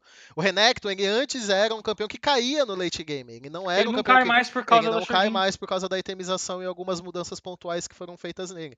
Então eu acho que a grande força é uma coisa que a gente comentou anteriormente sobre draft, sobre você manter as suas condições de vitórias vivas, é você ter picks que são poderosos ao longo do jogo inteiro. Então eu acho que a tese do que a gente está dizendo é justamente sobre essa. Mas a gente é, precisa tem alguns picks chatos indo pra é. esse, é, pra esse playoff. É, é que assim, por mais que eu acho que o Renekton ele, ele é problemático, eu, eu não baniria ele uh, Red Side. Não teve nenhum assim, jogo que usaram Kennen contra o Renekton no top, né? Kennen, Kennen teve, mas foi FPX né? e Gun. Queen é. também acho que foi uma resposta, não foi? A Queen, a Queen foi uma resposta muito boa foi na banida. Talvez, Skit. É. Muitos times que baniram Queen para pegar Renekton. Uma é. coisa também, Skit, é, daquilo que a gente comentou, me desculpa, não lembro quem comentou, sobre chega agora se um time mostrar um pique que ninguém mostrou ainda, nessas MD5 pode, pode ser um diferencial. É, talvez alguns counters específicos de Renekton possam aparecer. É, Kenny, que o pessoal é. não usou mesmo, sim, tipo, sim. usou pouquíssimo.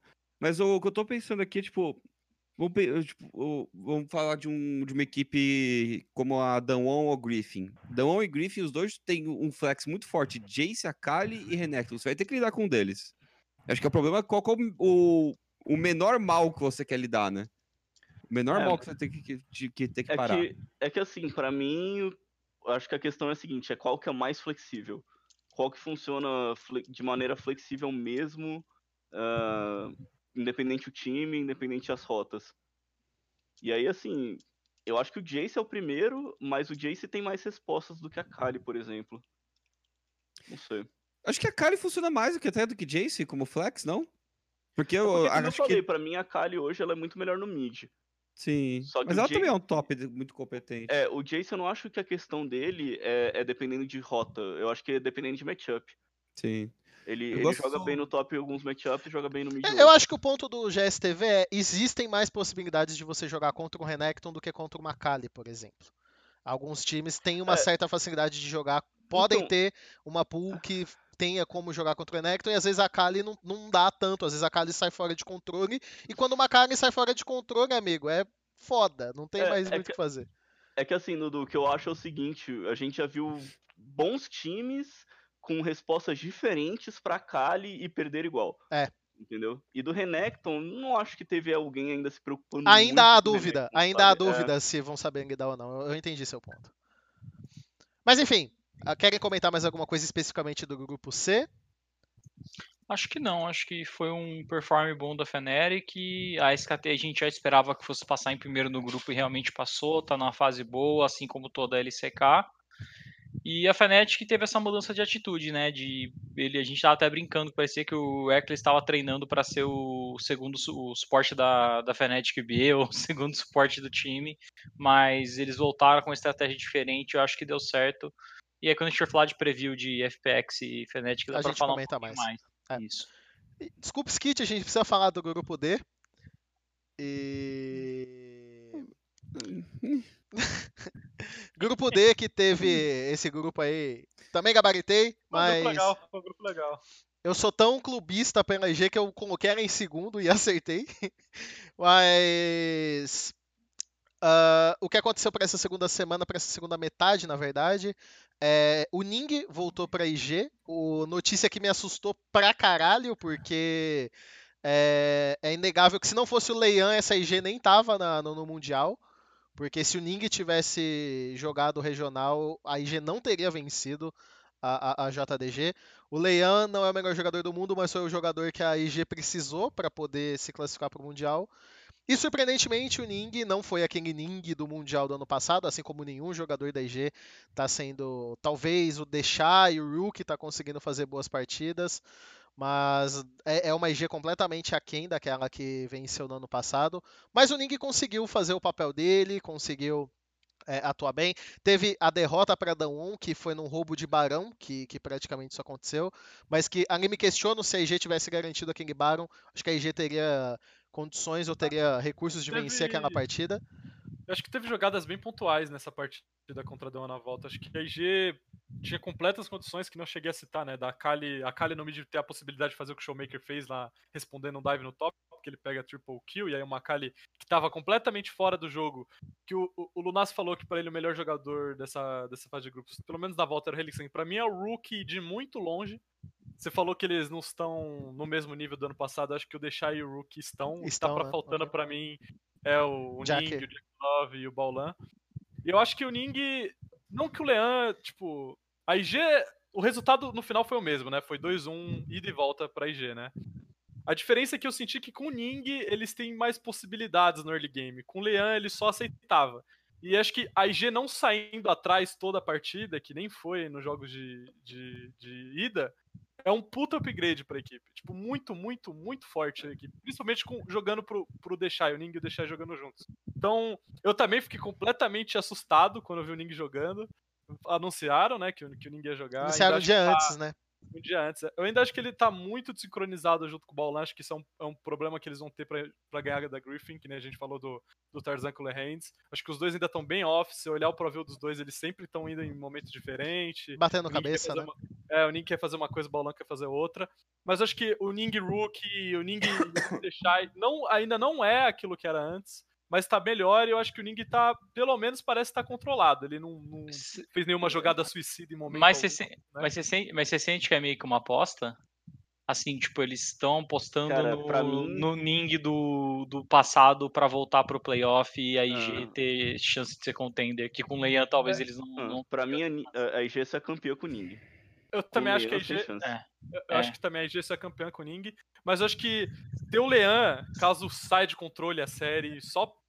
Só pra dar, um, às vezes, um joguinho pro, pro, pro, pro Ning dar uma sentadinha e dar uma respirada. É. Acho que o Lean é importante para isso, tá ligado? Talvez se tivesse o Lean no MSI, e quando o Ning falou, vou jogar de Lessinha a segunda vez, mesmo sendo um merda com o campeão, talvez o resultado podia ter sido diferente. Acho que essa é a mentalidade da IG hoje. Às vezes o Leian é, é, uma peça importante para dar um banquinho ali. Dá uma sentadinha aqui, Ning, dá uma respirada.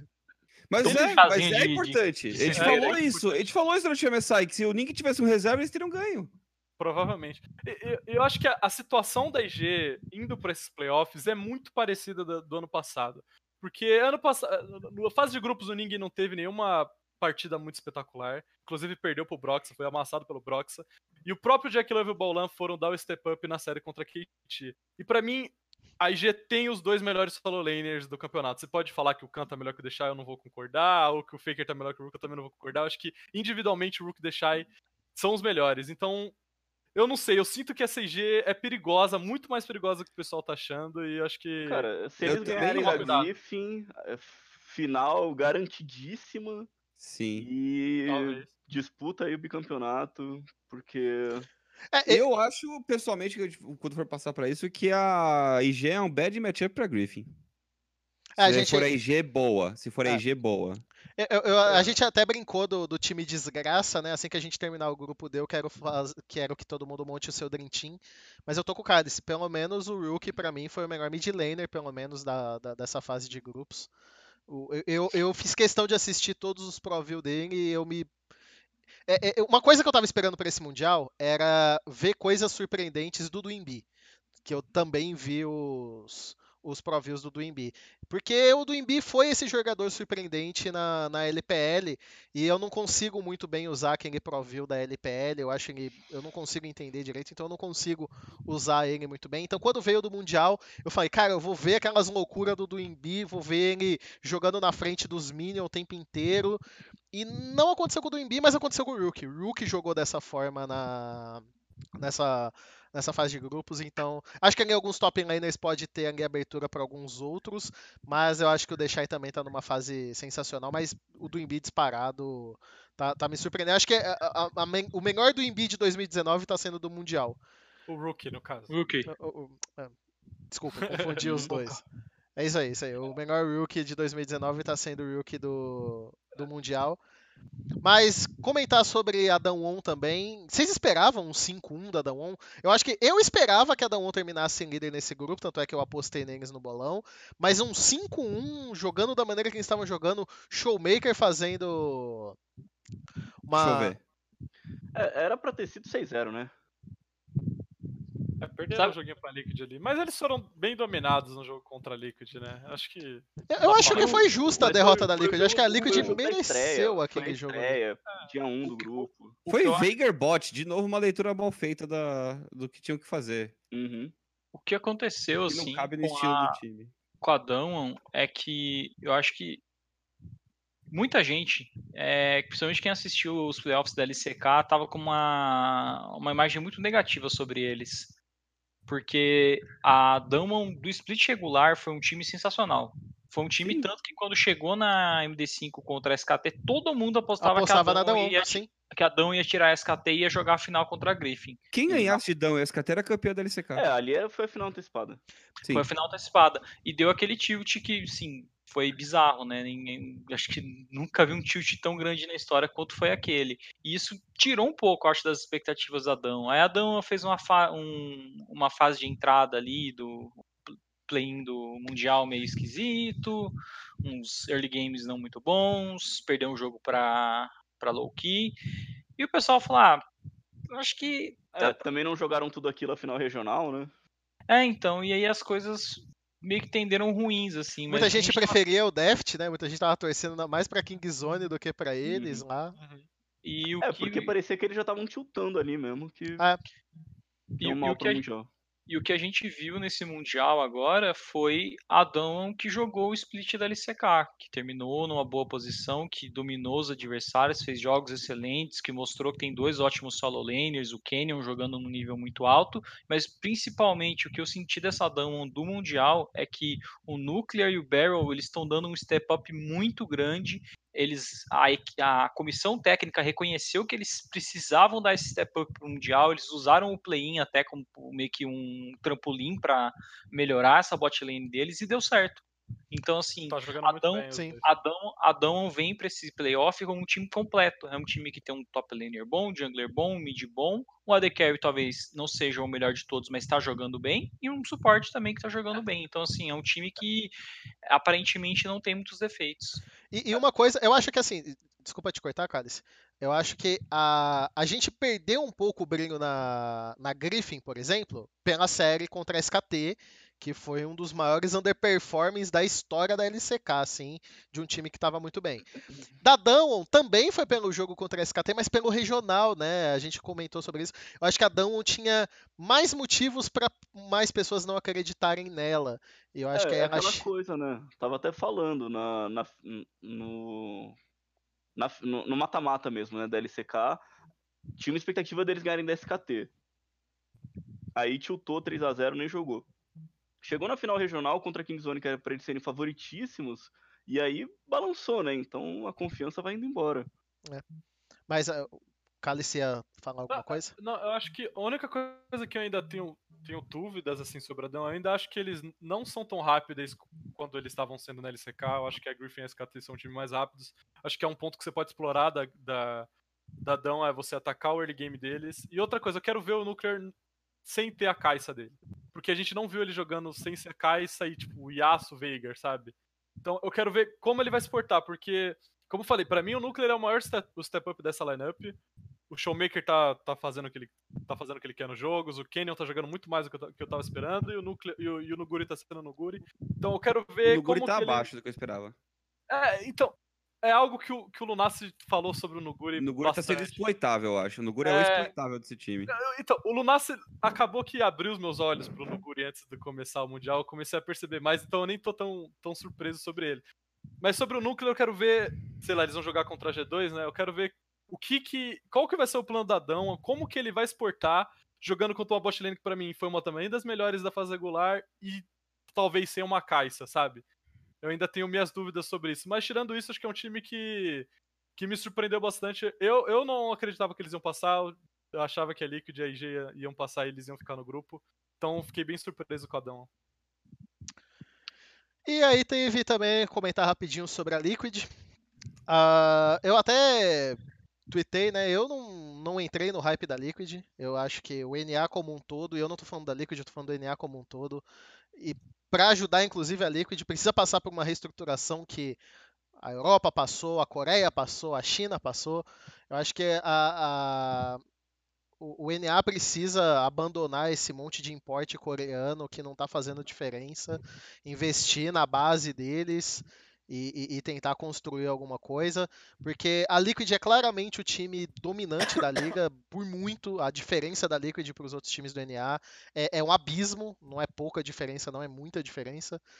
Mas eu sinto que até mesmo para a Liquid conseguir ter uma evolução, a, o NA precisa melhorar como um todo. Não dá para um time é, que sobra tanto como a Liquid sobra numa região que é, mais parece uma disputa de aranha em alguns jogos do que qualquer outra coisa é, chegar no Mundial e conseguir. Ainda conseguiram a vitória cada um, independ... Eh, o Gu mesmo falou né, que a Dawn devia ter terminado 6-0, mas a, a, vitória da Team Liquid da Dawn para mim foi muito concreta, foi, foi um time sendo dominante, aproveitando janela de TP, jogando um League of Legends muito bom, mas eu sinto que às vezes a, a, a o que faltou para a Liquid ali foi justamente uma questão de que ela tivesse, se ela tivesse sido posta à prova em mais jogos ao longo do ano, talvez ela tivesse performado melhor. Talvez a gente tivesse a Liquid desbancando a, a IG de novo sem ser uma zebra, né? Eu acho que a, a Liquid tinha a possibilidade, se a Liga, se a LCS fosse melhor, de dessa vez vencer a IG sendo não sendo uma zebra, como foi no, no MSI, sendo sim um time melhor. E aí eu deixo Pergunta. o Skit comentar. Se vocês vissem esse grupo 10 vezes, você acha que passariam esses mesmos times 10 vezes? Acho que depois, depois de ter visto como o grupo foi, acho que sim. Eu acho que sim. Acho que era até capaz da Liquid perder um da HQ. Que bateu na trave o primeiro. Eu acho que, na real, é, o, o maior problema da decepção com, o NA nesse, nesse Mundial é o histórico mais recente, assim. Tanto do MSI, como também do Mundial do ano passado, da Cloud9 ter conseguido passar de um grupo que não era aquelas coisas, de uma Freaks que a gente também já falou que não estava muito legal e chegaram achando que que eles eram melhores do que eles eram de verdade, sabe? Uh, para hum. mim tava bem claro que é, que o NA não era assim tão forte, claro, a Liquid pela dominância que eles têm no cenário, eles poderiam acabar passando, poderiam acabar vencendo, mas eu acho que também isso aí já ficou muito evidente durante o, o Rift Rivals. que o NA tá cada vez mais virando uma região de um time só e esse time nem consegue passar do grupo, de um grupo que também era um grupo forte. Em é. outros grupos, acho que a Liquid passaria. Tá, tá, Mas calma lá. Antes, antes, de continuar qualquer discussão, vamos algumas coisas. Primeiro, a Liquid não é tão dominante no NA. Pode ter ganho quatro splits seguidos, mas as duas últimas finais desse ano foram 3-2. Ah. Foram no ah, limite. cara, mas quatro, a, semifinal foi quatro 3 vitórias, quatro campeonatos. É... Eles são o time que é ganha, muito. mas não é de longe maior que todo mundo, não é? É uma região assim. O problema é que não é maior e isso é ruim, porque eles estão se nivelando para baixo, porque a região realmente não é boa. No entanto, uma coisa que eu tenho visto, que eu tenho chegado a uma conclusão nesse Mundial, que ainda, ainda não estou 100% nisso, sobre é, nível real ou, ou, assim, sobre teto versus constância. Porque assim, o teto da Liquid não é o que a gente viu. Eu afirmo que não é o que eles jogaram nesse, nesse grupo.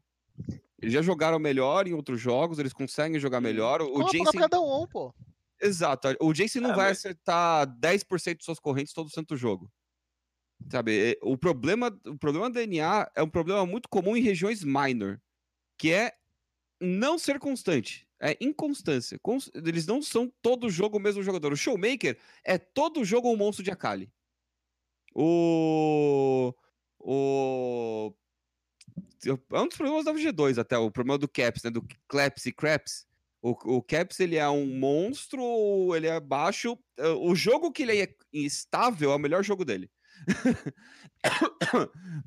Mas o, o, problema, o problema do NA é subir o piso. Eles têm que subir o piso deles. O pior jogo deles tem que ser muito melhor do que eles jogam atualmente. Porque nenhum time vai ser sempre o seu teto. Nenhum time vai ser sempre constante. A própria Damwon tem uma trollada, como perdeu para Team Liquid. Mas você tem que tentar chegar perto do teto, e o problema do DNA é que eles estão sempre muito longe disso, individualmente e em grupo. Agora, como que você conserta isso? É um problema de import? É um problema de base? Se todo mundo falasse inglês, talvez fosse mais fácil manter o, o, um piso mais alto? É, realmente é falta de comunicação? É o método de treino? Não estou treinando, os parceiros são ruins? Que, qual é o problema? É o Caurinho Barbecue dos caras que tá. Exato, sabe? É que assim, só pra, só pra voltar um pouquinho, eu acho que uma das coisas que a gente fala e que fica uh, esse argumento da Liquid ser dominante no NA é que são quatro etapas que eles terminarem primeiro no grupo, uhum. né, no, no, no round robin, e ainda conseguiram ser campeões. E assim, mesmo tendo algumas séries 3 a 2 e tudo mais, é, o favoritismo para eles está muito grande. Eu acho que aquele 3 a 2 do MSI da, da TSM, uh, é, eles entraram muito favoritos, tomaram o, o 0-2 e parece que depois eles só, só voltaram para a série, só voltaram para o jogo. Ah, eles só ganharam o controle do, do Sven, né? Eles, é, eles foram para MSI é. porque o Sven entregou a, a vaga. Mas aí também acho que é aquela questão que você acabou de falar, né? De Os constância. Mesmo, mesmo, domesticamente, não são constantes. Sim. Eu acho que mas é... o que, que, leva a constância? Por que, que os times coreanos voltaram? Tipo, o, o ano passado, o problema do, da Coreia é ser foi ser inconstante. Sim. Porque a GG era um time que numa hora o Ruler jogava e na outra hora ele tava com o monitor desligado. Para mim a resposta é simples, mas a solução é difícil. Para mim é confiança. É... Confiança você adquire treinando exaustivamente, excessivamente. Quanto mais você treina, mais confiante você tá no, na sua habilidade mecânica, na sua habilidade individual, nos seus aliados, então vai desde solo kill e até treino, e dentro do campeão que você está utilizando, porque por mais que, uh, por exemplo... E do campeão, é solo kill? É solo kill, mas eu acho que assim, esse último, último jogo da Liquid contra Dão, né, que, que foi o último jogo deles, Hum. É... IG, isso. Eles pegaram o LeBlanc, baniram Lissandra e Sindra, se não me engano, sei lá, baniram dois campeões para não encarar, é, para não jogar a, a isso, LeBlanc Le... em cima, tomaram isso. a Kiana e o Jensen não jogou nada, sabe? o Jensen você prioriza, você prioriza dois banimentos numa escolha e essa escolha não se paga, né? É... Exato, não, era um jogo pro Jensen destruir, porque foi o Jensen que também ganhou muito do primeiro jogo do Dawn contra com essa LeBlanc. Uhum era, era o, o, o jogo para ele fazer, sabe? E aí, assim, quando o cara sente que existe uma pressão maior, que existe uma necessidade dele jogar bem, que, que o time precisa jogar, depende dele, eu acho que é aí que, é, que a confiança quebra. Então, eu não sei qual é a solução pro, pro NA, como eu falei, você adquirir confiança não é uma questão simples de você fazer, mas uma coisa que que eu via, que eu vejo de, da, da LCK, por exemplo.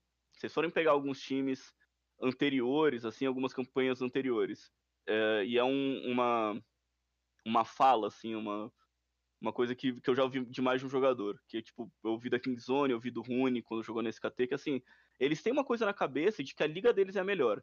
Então, se eles conseguiram chegar num evento internacional passando da melhor liga, eles vão arrebentar todo mundo. E aí, às vezes, rola um choque de realidade disso não acontecer. Então, o Rune até falou isso no, no campeonato que ele jogou com a SKT. Ele falou: Ah, eu tô na SKT, então o, o, esperado é que a gente ganhe tudo. Em Kingzone assim: Ah, nós somos LCK, então a gente vai ganhar esse MSI aqui.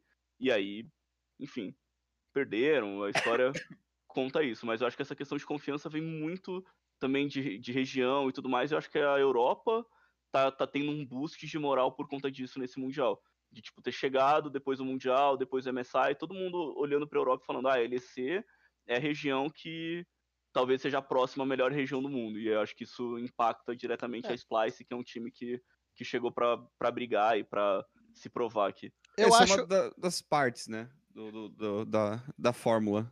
É, eu acho que é, eu acho que é, como eu tinha falado antes de passar para vocês, eu acho que é investir em talentos que possam vir dali mesmo, sabe?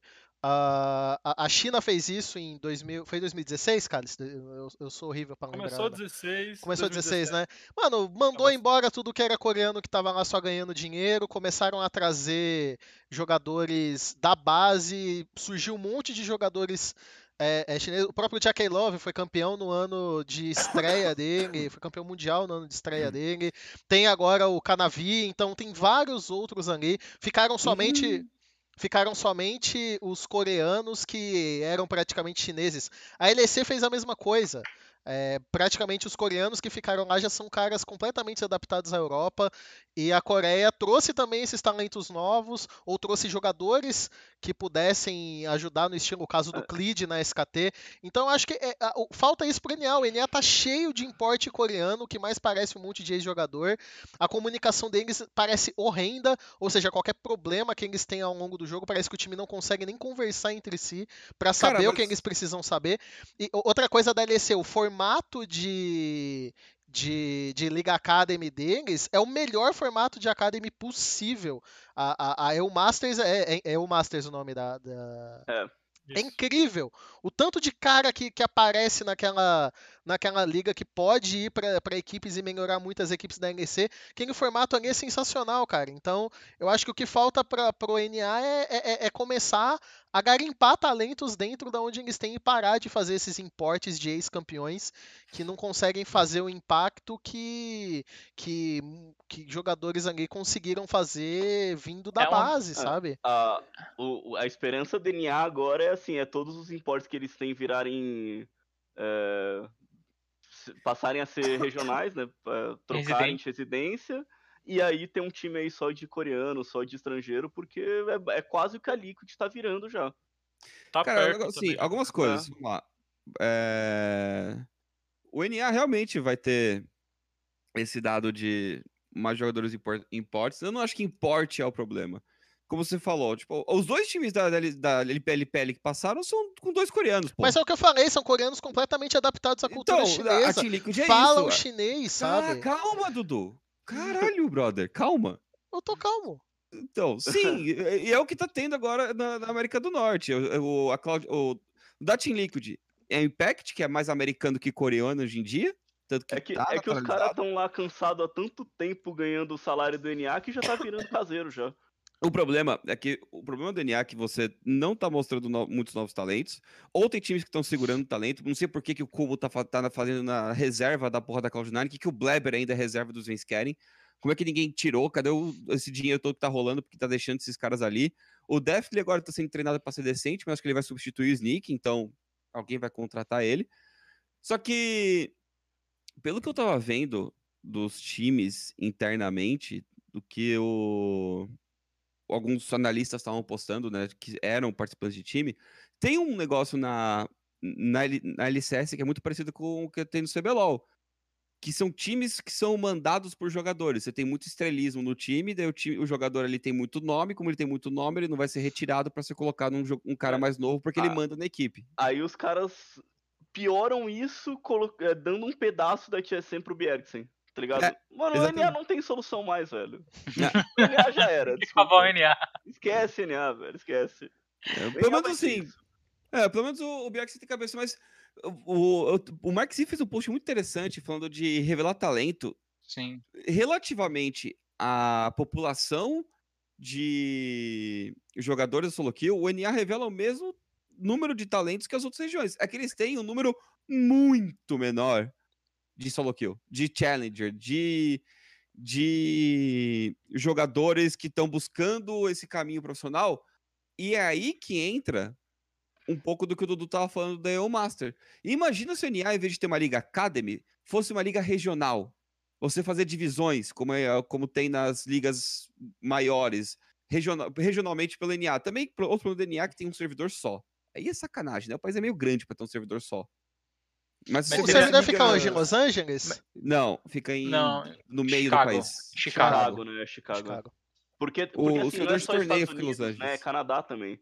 É, então, pô, é muita coisa pro servidor só. Mas, é, tem uns caras ali que, que devem jogar com o ping altíssimo, né? Mas eu acho que podia rolar, por exemplo, um, eles fazerem várias conferências ali, tipo, Conferência Sul, Conferência Norte, Isso, Conferência tipo Leste, Conferência, é. Conferência cara, Oeste. A, a, própria. A própria LCS, o cara mora em Los Angeles, joga com ping alto. 60, 60 de é. ping.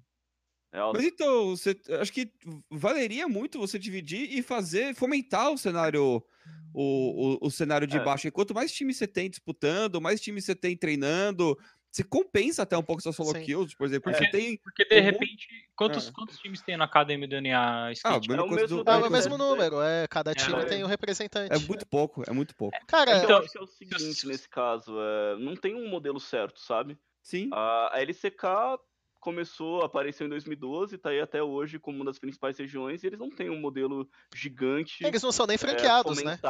de academy, de. Mas aí eles têm, mas, ele, mas, mas, eles têm uma coisa diferente. O... Eles têm muito torneios pequenos, eles têm bastante. Não, não eles não, têm não. universitário, não, não tem. Acho não. universidades têm. O, o, que a, o que a Coreia tem de vantagem sobre outras regiões é o seguinte: a Coreia é um país muito pequeno. Então, uhum. o que acontece? As equipes, é, as orgs coreanas, elas têm a possibilidade de o quê? Chamar muitos trainers, que é o pessoal que eles dão scout na solo kill, eles falam, olha, vem aqui no nosso escritório, você joga, a gente vê como que você vai jogar. O cara às vezes fica lá três, quatro semanas, dois meses, o que seja.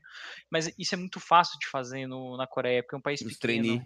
Uhum. É, então, assim, eles escoltam um cara na solo kill, o cara, sei lá, ele mora uma hora de metrô no máximo do, do da, lugar do... onde eles treinam. É, do lugar onde eles é, treinam. Eu, eu, eu, acho que assim, talvez um pouco utópico, porque por mais que seja um país pequeno, não é tudo assim também tão perto.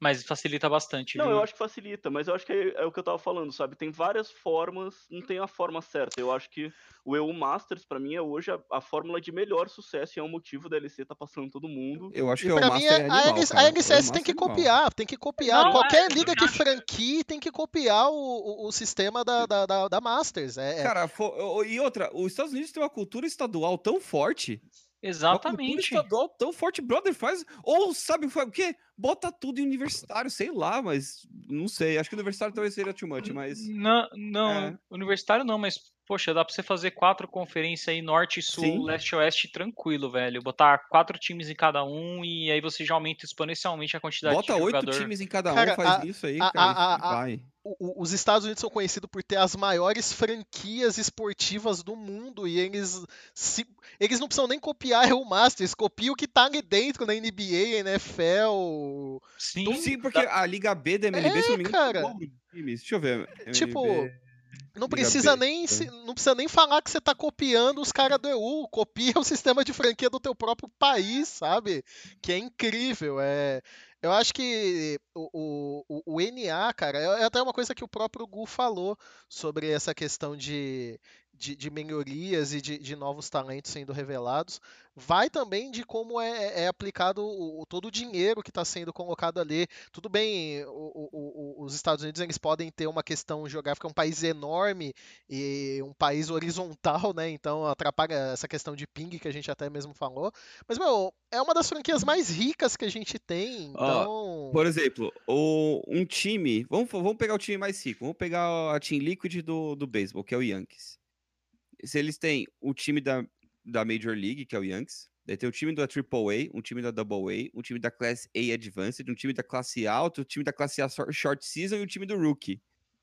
Sabe, você tem. Você vai treinando o talento desde os dos, ju, da juventude. É. Que a, isso pode começar a acontecer agora, porque o LoL já tá aí por mais 10 anos, 10, 20 anos, 15, 60 anos. Você pode começar a, a pensar em, pô, vamos investir em, nesses, nesses moleques antes deles poderem ser profissionais. Mas já começa a treinar. Ele vai bater 17 anos, vai entrar no time B. Passou no time B, vai entrar no. Ah, e, isso também. É, isso, isso que a gente fala, né? Tipo. Eu preciso. Eu preciso atender a porta rapidinho. Sobre isso de treinar gente nova, é, é basicamente porque a solo kill também da Coreia é tão forte. Porque o Deshai pegou Challenger ele tinha 14 anos de idade. Foi quando o pessoal conheceu ele. Então, uhum. Então isso da solo queue coreana também é um dos grandes motivos, tá? Que, que não é tudo, mas a solo queue coreana tem. Você vai lá no Challenger, no, no, no, no Grand Mestre, a quantidade de moleque de 15, 14 anos que tem lá é assustadora. Então já tem toda essa base, é só uma questão de esperar, né? Mas esperar é, aparecer Adão, a Griffin. Isso que, isso, que, é, isso que é legal, porque assim, você olha pra, pra ser solo kill, você vê esse garoto de 15, 16 anos, você fala, poxa, a gente podia dar uma, uma olhada nesse moleque, né? E aí é, é, muito por essa questão geográfica, assim, às vezes acaba ficando muito fácil deles trazerem o cara para tipo, ah, depois que você sai da escola, você passa aqui na no nosso nossa unidade de treinamento, treina, vê aí o que você pode fazer e então fica facilita muito mais as coisas, sabe? Essa parte geográfica, querendo ou não, ajuda um pouco. Como que você bate essa parte geográfica, né? Que é um problema que tem na, que tem na Europa inteira, que é o caso da da LEC e também do NA é você fazer isso, é você ir dividindo. Porque a Europa é grande também, né? É, a, questão, é, então. a Europa é grande é também, eu, né? Isso é verdade. Eu acho que são dois, duas frentes pro problema, assim. Acho que uma frente é, é são esses formatos, como a gente tá falando, porque eu, eu, eu não acho que seja muito culpa da Riot, eu acho que eles tentam dar muitas maneiras eles tentam, assim, tem torneio universitário, tem no final do ano o negócio do Scouting Grounds, né? Scouting Grounds, exatamente. Tem muita coisa que eles fazem. A Riot não pode fazer tudo, rapaziada. Tem que é... ter coisa dos times também, eles têm que não, se mover. É que aquela coisa que eu falei, eu acho que às vezes é uma coisa assim, você, tenta uma coisa, porque não tem uma fórmula certa. Em cada país funciona Sim. uma coisa, cada lugar funciona uma coisa. E, e, e não tem uma maneira exata. E eles estão tentando várias no NA. E eu acho que a segunda parte são os times, porque os times eles investem muito em, em ter os principais jogadores, mas eu não, não me lembro de, de, um time do NA que tenha investido de uma maneira é, médio longo prazo, sabe? E teoricamente com a franquia era para você ter um pouquinho mais de tranquilidade para fazer isso, e a gente vê é, agora os depoimentos dos caras de time, Jack, se não me engano, postou que é, no formato que é LCS e de volta, não sei o que, com MD1, não dá para você testar é, os seus jogadores do Academy e tudo mais. E o Academy eu achei que tá tudo largado esse ano, esse split, pelo menos, sabe? Tá. Assim, é, o, o, que a gente até acompanhou, acho que foi uma Academy que a gente até acompanhou mais por conta do Jux. É, o Academy parece estar tá tudo largado, que nenhum time liga muito, não tem muita transmissão, então tanto faz como tanto fez, sabe? Estão jogando parece... fora essa oportunidade. É, não parece... Exatamente, não tem a, disputa que tem no EU Masters, tá ligado? O EU Masters você tem uma disputa, tem muita coisa. Eu até, um tempo atrás, tava querendo tentar falar com alguém, chacareza, alguma pessoa assim que talvez, talvez seja mais próximo, porque, cara, quantas pessoas, quantos times o EU Masters é, sustenta, sabe? Quantos jogadores tem dentro desse cenário Nossa, do EU Masters? Muito, Milhares, muito, sabe? É muito. Porque assim, cada liga tem 10 times, 8 times, a gente tá falando aí de 12, 15 ligas, não sei, são muitas ligas. E aí você vai multiplicando isso, quantos jogadores tendo reserva, tendo não sei quem, então é, é, um formato que está ajudando muito eles a. É muitas a portas para quem quer jogar lá, é mais oportunidade de aparecer a, a final, a final da EU Masters é, foi do tamanho do group stage do Worlds. Então, quatro então, times de quatro. quatro uh, grupos de quatro times uhum. e daí um playoff. Isso é só o evento principal. É, é Cada é um eu... dessas 16 equipes veio de uma liga diferente. É, é essa... é que o Masters ele é estranho, porque ele é meio circuito fechado com as ligas e ele tem um circuito aberto que tem alguns eventos mata-mata. Tem play, play tem, tem play, o play é tipo abertão, joga quem for, quem passar, é, tá então. Aí. E outra, então... a final da EU Masters, a final mesmo, foi, foi muito bom. Foi tipo, você claramente parecia que você estava assistindo, sei lá, um jogo de meio de tabela uhum. da LEC, sabe? Não, não foi uma Mano, final a, boa de assistir. A Misfits veio. Do, a Misfits que jogou a LEC é literalmente o time que tava no Master, eles só fizeram assim, ó, sobe. É. Mas enfim, o ATR mantendo a tradição de que a gente arruma um jeito de falar meia hora do NA. E não é no Mundial não seria diferente, né? Então, a Terra que é um programa de tradição e a gente respeita as nossas tradições de ficar falando meia hora do NA, independente do que a gente tenha de assunto ou não. Porque a gente terminou em terceiro, nem vai, a gente ficou meia hora falando do NA. Mas a TR, antes que vocês reclamem aí, quem tá assistindo agora, a gente é assim mesmo, não desiste da gente não. Vamos deixar esse assunto para uma outra oportunidade. Vamos passar para falar das quartas de final, comentar rapidamente do que, que a gente acha de cada um desses confrontos. Vamos comentar na ordem que eles vão acontecer. Griffin contra IG. É... Muitos estavam falando, ah, esse jogo vai ser muito tranquilo para Griffin. Outras pessoas assim, mano, calma aí que tem um Deixai contra um Sword.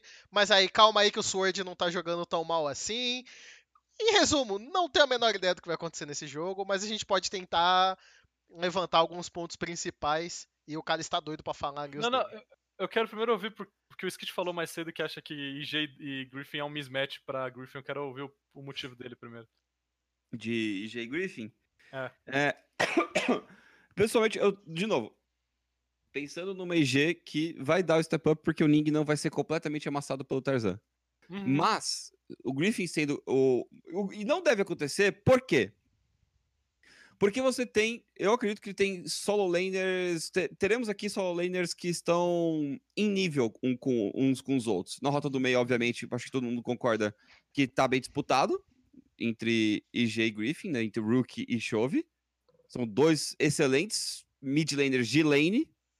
E você tem no top talvez uma leve vantagem pro Deshai por, por, pela boa fase do Sword. Então, eu até considero a boa fase do Sword nisso. No uhum. entanto, eu acredito que em Victus Gaming, tendo o, o Ning bem no jogo, conseguindo travar. Porque muito do que a gente vê de pressão do Tarzan, não é o Tarzan também sendo genial por ser genial. É o Tarzan sendo genial porque o Chove tá cacetando a rota do meio, o Sorge tá segurando o top, a rota inferior também tá. É o padrão Griffin. Não é só o, o Tarzan fazendo o jogo solo. E eu acho que a IG consegue segurar as rotas, dar match nelas. Isso, obviamente, também com o Jack Love jogando jogando bem no jogo, no jogo dele. Então, a IG do MSI, por assim dizer, ou a IG dando um, um leve step up, tem um estilo que não só trava, mas na hora de dar colapse, eu acho que o colapse da IG ainda é melhor que o da Griffin. Basicamente, então, além do colapse, você acha que a, a Griffin não vai conseguir ter o Tarzan tão livre porque ela não vai ter tanta facilidade assim na solo lanes. Não vai ter tanta pressão na é. solo lanes. O Rookie tá numa fase incrível, Sim. deixar e.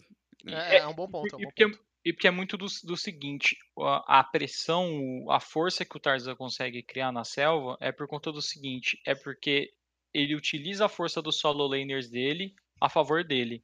Eu acho que isso não vai acontecer nessa série. Não, o, o Rook a gente já viu que tá travando muito bem o mid laner adversário na rota do meio. Então ele tá sempre à frente do cara. Eu acho que o Deshai consegue também ficar à frente do, do Sword.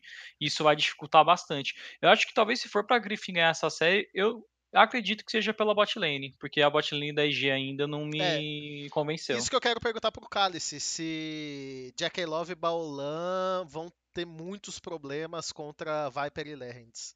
Mas eu acho que. Eu acho 2v2, se tipo, a IG e a Griff vieram com um plano de jogar topside, que nem eu falei, o Tarzan é um dos poucos junglers desse Mundial que tá priorizando só farmar Gromp e Wolf pra ficar jogando no topside dele.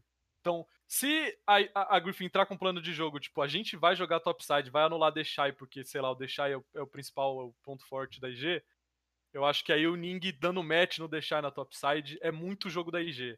Agora, se rolar do Tarzan priorizar bot side, como eu falei, o Ning e o, e o Baulan não tá sincronizado e eu não acho que é em uma semana que isso vai resolver. Então acho que se o plano da, da Griffin pra jogar contra 3G for jogar bot side, largar o Sword de algum jeito lá, eu acho que a chance deles ganhar a partida é muito maior. Mas aí entra aquele ponto de que, em teoria, a gente acha que, sei lá, Chove vai deixar o Rook pelo menos even. Ou em teoria o Sword vai deixar o deixar livre. Eu não acho que é o caso. Acho que a IG vai priorizar a match do Rookie. E eu acho que o Rookie com a pressão no mid, Cria a série muito. fica muito. Exato, a série fica muito pra IG. É que, então eu é acho que. Eu acho que é, é, duas leituras. É ver, é ver se a Griffin vai jogar pro Viper ou pro Hands. Acho que é o caminho mais promissor para eles. Mas se isso não acontecer, eu, eu acho que a, a IG. É uma coisa que eles fizeram muito também, né? É, mas... É, então. E que não fizeram no Group ah, Stage. Porque, como eu falei, é o Tarzan focando quase todos os recursos deles na topside. Então, quero ver se a Griffin tem essa flexibilidade de mudar para enfrentando para enfrentar um time diferente. Cara, eu acho que o precisa deixa, melhorar. Deixa, deixa eu comentar. Que assim, é, a gente viu O Adão tirando dois da, da IG no grupo.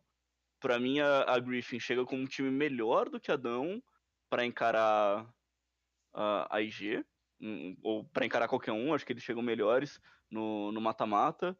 E uma coisa que entra como muito relevante agora é que os times, as, as regiões, elas se unem muito, né? Em treino, nessa época de Mundial e tudo mais. Então eu acho que qualquer informação de do que Adão jogou e do que Adão usou para vencer Invictus, a, a Griffin vai ter acesso para encarar agora essa IG. E não teve um time chinês enfrentando a Griffin durante o grupo. Então a, a IG não vai ter essa, essa contrapartida também ao, ao se preparar para jogar contra a Griffin. Eles vão ter os jogos e pronto, enquanto eu acho que cada um vai é, poder ajudar um pouquinho mais a Griffin uh, nessas coisas, inclusive. IG poderia ter informação de, de screen, né? Sim, Já mas eu, é, mas cara, não sei também o quanto que eles treinaram, sabe? Porque como eu falei, o que eu vejo é que as regiões elas se unem muito, é possível que eles não estejam treinando com muito mais gente nesse momento. Uh, a Griffin é agora o, o, o, principal parceiro de treino, tanto de Dão como SKT, por estarem de outro lado de chave. E enfim, acho que são muitas coisas que colocam a Griffin na frente para esse matchup. Só baseado no, no grupo, como eu falei, acho que a, a Griffin chega como um time melhor e a Dão já colocou 2 a 0 na Invictus. Então não sei se eles vão ter toda essa dificuldade. Apesar de que eu concordo com vocês, em, em, em, algumas questões é possível IG ganhar, mas não acho que eles são favoritos. É, é, porque eu acho que com o Ning, que provavelmente é o Ning que vai jogar contra a Griffin, eu acho que a, a, a IG foi muita falha de algumas questões da própria IG deles não terem vencido aquela Down né? A, o, segundo jogo com o Ning, porque o primeiro dois... foi com o Leian, né? E mesmo é, com o Leian ainda teve condições da. Foi, foi, eu, eu, senti IG e Down muito próximos, apesar do 2 a 0 para Down Sim, sim. E sim, eu concordo. acho que Griffin e Down são equipes próximas também. Mas eu acho que o ponto, aprimorando um pouco, na minha visão, o que, que é esse jogo, é, é o quão solo laners da IG conseguem pressionar os solo laners da Griffin. Não é fácil, porque os solo laners da Griffin, principalmente no mid, eles têm como segurar. Não sei se o Sword vai manter a boa fase dele. Eu, eu sou muito pé atrás de confiar no Sword, porque em todos os momentos que eu achei que o Sword ia fazer alguma coisa, ele simplesmente não fez. E ele fez contra a Cloud9. Né? É. E, e assim, o Deixai tá numa fase muito, muito forte. Só que o duo jungle support da Griffin, no momento, é muito melhor que o do jungle support da IG. Então aí pode ser, para mim, é o pior problema que a IG vai enfrentar. E, e de novo, para mim, esse é o mundial que o do Jungle Support está definindo os jogos. Então eu acho que. Porque se o Rook conseguir, por exemplo, uma vantagem muito grandíssima do mid, o Rook ganha o bot, sabe? O Rook desce e, e, e, de alguma maneira ele faz o Jack Love vencer. Então, eu acho que o, o, o, o Rook é o cara chave para IG vencer a, a, a Griffin. Engraçado que a, a, quando eu analiso, principalmente olhando para o Jungle Support, eu acho que vai ser uma série muito tranquila para Griffin, mas pensando no solo lanes, porque a IG sempre foi isso. Por isso que a por, por isso que a, que a Griffin precisa jogar pro bot side. Eles têm que liberar o Lehands o mais rápido possível para andar no mapa com o, com o Tarzan. Se eles conseguirem fazer isso rápido, é. eles travam a, a EG. Porque ser uma corrida, tipo, quem sai primeiro. Você sempre olhava para as equipes que jogavam contra a IG e você falava assim, cara, esse time joga o mapa melhor que a IG. E era verdade. Só que chegava lá, tinha um Jack Love com 30 de é. CS a mais, um Rook com 50 de CS a mais, e foda-se o que esse time fazia no mapa. A IG colapsava e ganhava as lutas, sabe? Então, é, a IG sempre foi esse, é esse time ponto. também. Eu acho que esse é outro ponto. Com o Ning, eu não vejo a IG saindo atrás, muito atrás early game. E numa situação onde eles estão even, pelo menos, eu acho que numa teamfight, num colapso, ou qualquer coisa que seja, a IG ainda é melhor. Principalmente por causa do Deixai do Rook. Eu não tô nem colocando o Jack Love na, na conta. Porque, tipo, mano, não dá para saber o, que, que, o que, que ele vai jogar, então tem que pegar o que a gente já assistiu. E eu acho que eles são melhores. Eu acho que as duas partidas contra Dão foi, mano, não foi demérito dos dois, foi uma, tipo, o roubo do Baro foi, tipo, bizarro de ter acontecido. E na primeira partida contra Dão, acho que eles saíram bem atrás e o Deixai quase segurou a partida e tal.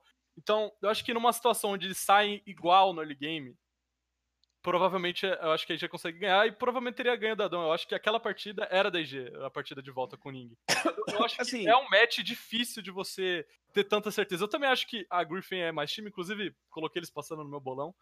Mas eu só vejo a Griffin ganhando se Tarzan mudar o jeito que ele tá jogou no group stage, como falei, focar bot side para liberar o Lehands, para impactar o que o Rook vai fazer ou não, porque se jogar se jogar solo lane, se jogar topside, eu acho que a IG é mais forte. Assim, eu acho que a impressão que passa muito atualmente do meta tá sendo jogada para jungle suporte é que é muito pelas escolhas do bot, né? Que você tá jogando com o quê? Você tá jogando de Zaya e Kaisa, que são dois atiradores que são feitos pro suporte te vazar e te deixar lá. Heimer tá se provando uma escolha fortíssima, porque, de novo, outro pick que fica lá e o suporte vai fazer coisa pelo mapa. E caçadores de pressão, então Lee Sin, Rek'Sai, Elise, whatever, é o que tá realmente fazendo diferença.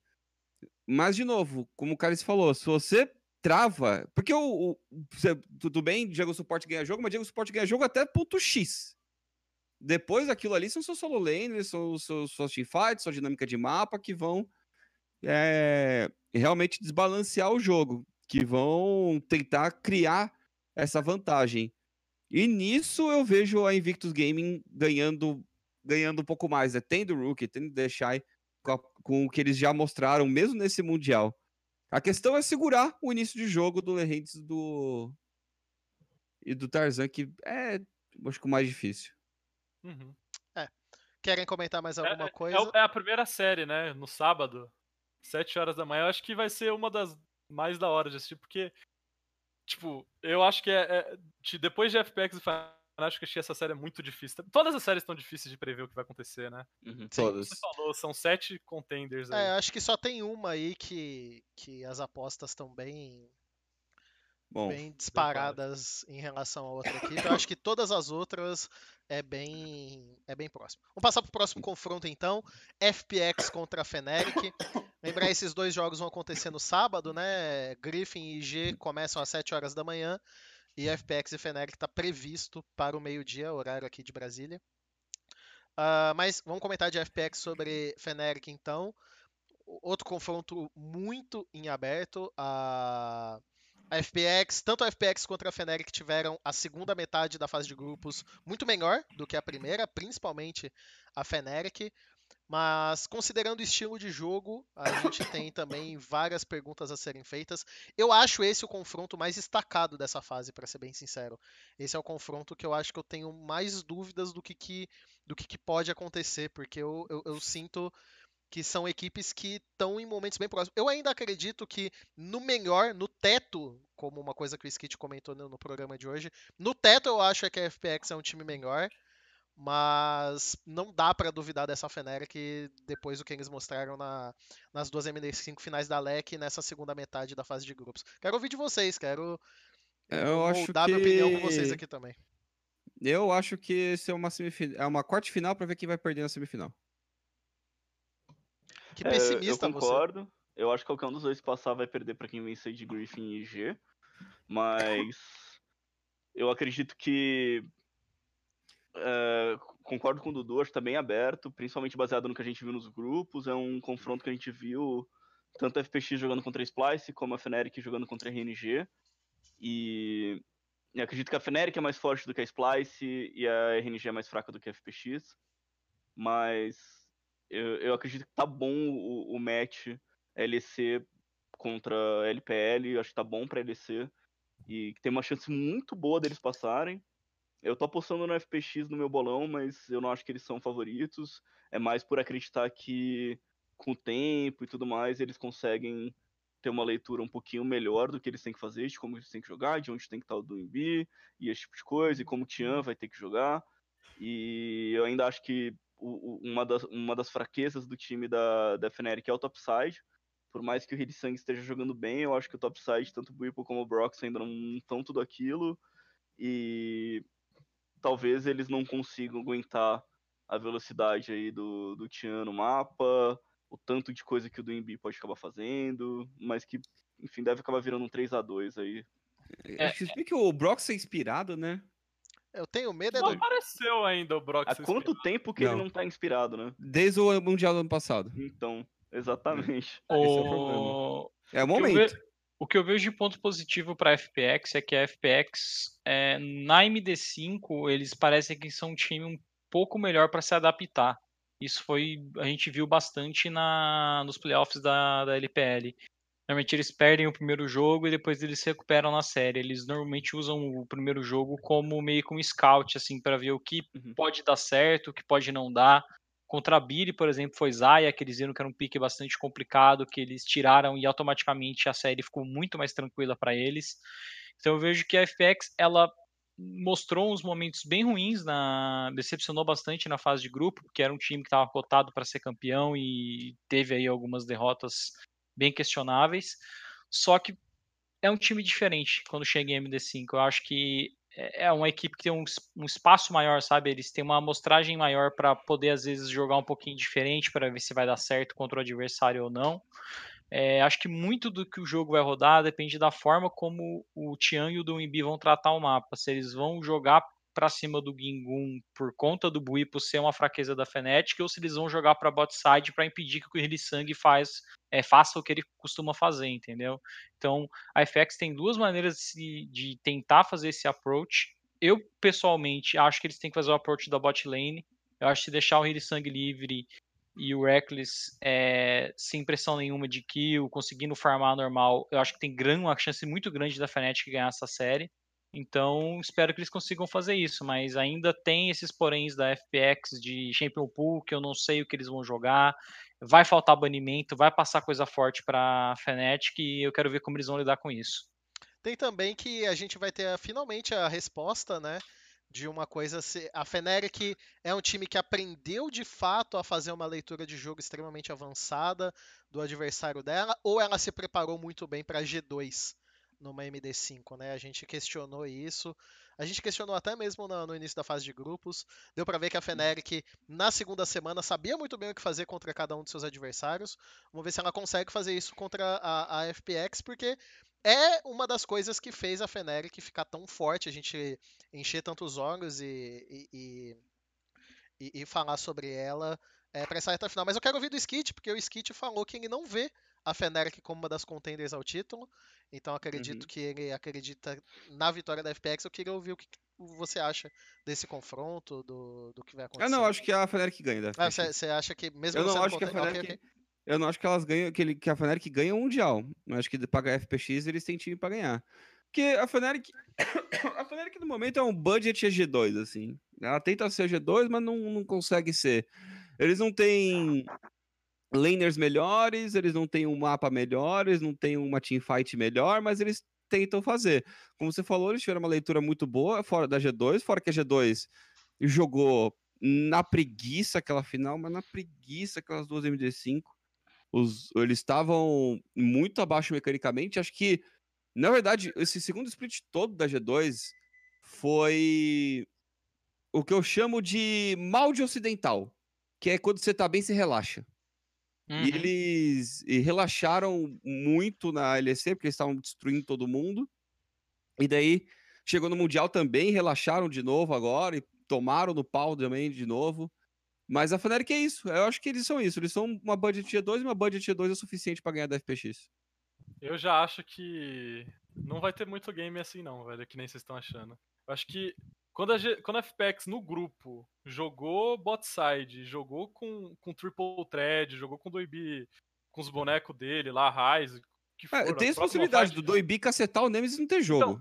Então, então eu, eu, acho que é muito overreact do que aconteceu em duas partidas da FPX na fase de grupos e, do, e, e pela Fnatic ter ganho de uma uhum. SKT, que sim, foi uma grande vitória, e de uma RNG que, se eu falei que eles iam fazer isso, imagine a Fnatic que estudou os caras. Então, eu acho que pode acontecer, porque a Fnatic tem histórico de ganhar de, de, de chinês e, na real, da EDG, né? Eles ganhavam da EDG e uhum. perdiam da RNG.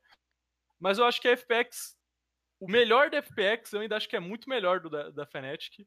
Eu acho que, voltando àquela lá, quem passar aqui perde na semi, eu acho que se for a Griffin que passar, a FPX ganha da Griffin.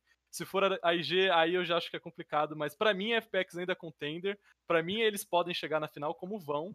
Então eu não tô tão preocupado assim como o Lunastal, como vocês estão. Posso estar errado, mas para mim o melhor da FPX até na fase de grupos foi muito melhor do que a SKT, muito melhor do que a Fnatic mostrou. É, uma coisa para mim da FPX agora é que eles me lembram um pouco a campanha da IG do ano passado, sabe? Quando chegou, tinha um hype, tinha muita confiança de que a IG ia ser um puta time, aí no grupo eles balançaram contra a Fnatic, teve desempate, acabaram saindo em segundo. Você acha que o LWX pegaram... vai aprender a jogar? Pode ser. Ele sabe jogar. Ele né? sabe jogar. E aí, e aí, eles pegaram a KT e ali foi a final antecipada 100%. Não acho que FPX e Feneric é final antecipada, mas eu acho que no mata-mata eles podem vir diferente. E assim, no ano passado foi o Ning que aprendeu a jogar. Esse ano pode vir alguém da FPX que. Sabe qual é o ponto bom da FPX? Vocês falam tanto de jungle e suporte, o Crispy é o melhor suporte dessa fase, é. dessa fase de grupos. Eu ia comentar o... isso agora o Crispy e o Tian podem destruir essa série. Sim. não é que ele tem que aprender a jogar. É que o time tem que ou aprender a jogar de volta, jogar em volta dele, para dar esse espaço para ele conseguir fazer o que ele faz, que ele é um excelente atirador. Mas uhum. ele não pode ficar lutando de caixa no meio de cinco pessoas para se matar. Mas é, é engraçado, né? Porque o, o, que o Gu falou é muito verdade. Os comentários que se fazem em relação a FPX, a análise de confrontos, é muito parecido com o que se faz da IG do ano passado. Eu lembro daquele IG contra a KT, a maioria esmagadora das pessoas acreditavam na, na KT passando o carreto em cima da, da, da IG. acho que é inegável que aquela ali foi a final antecipada daquele Mundial. Mas não foi o caso. É, eu acho que a FPX ainda assim é um time muito melhor do que eles mostraram. A FPX daquele jogo, do, do, do último jogo deles antes do desempate, foi.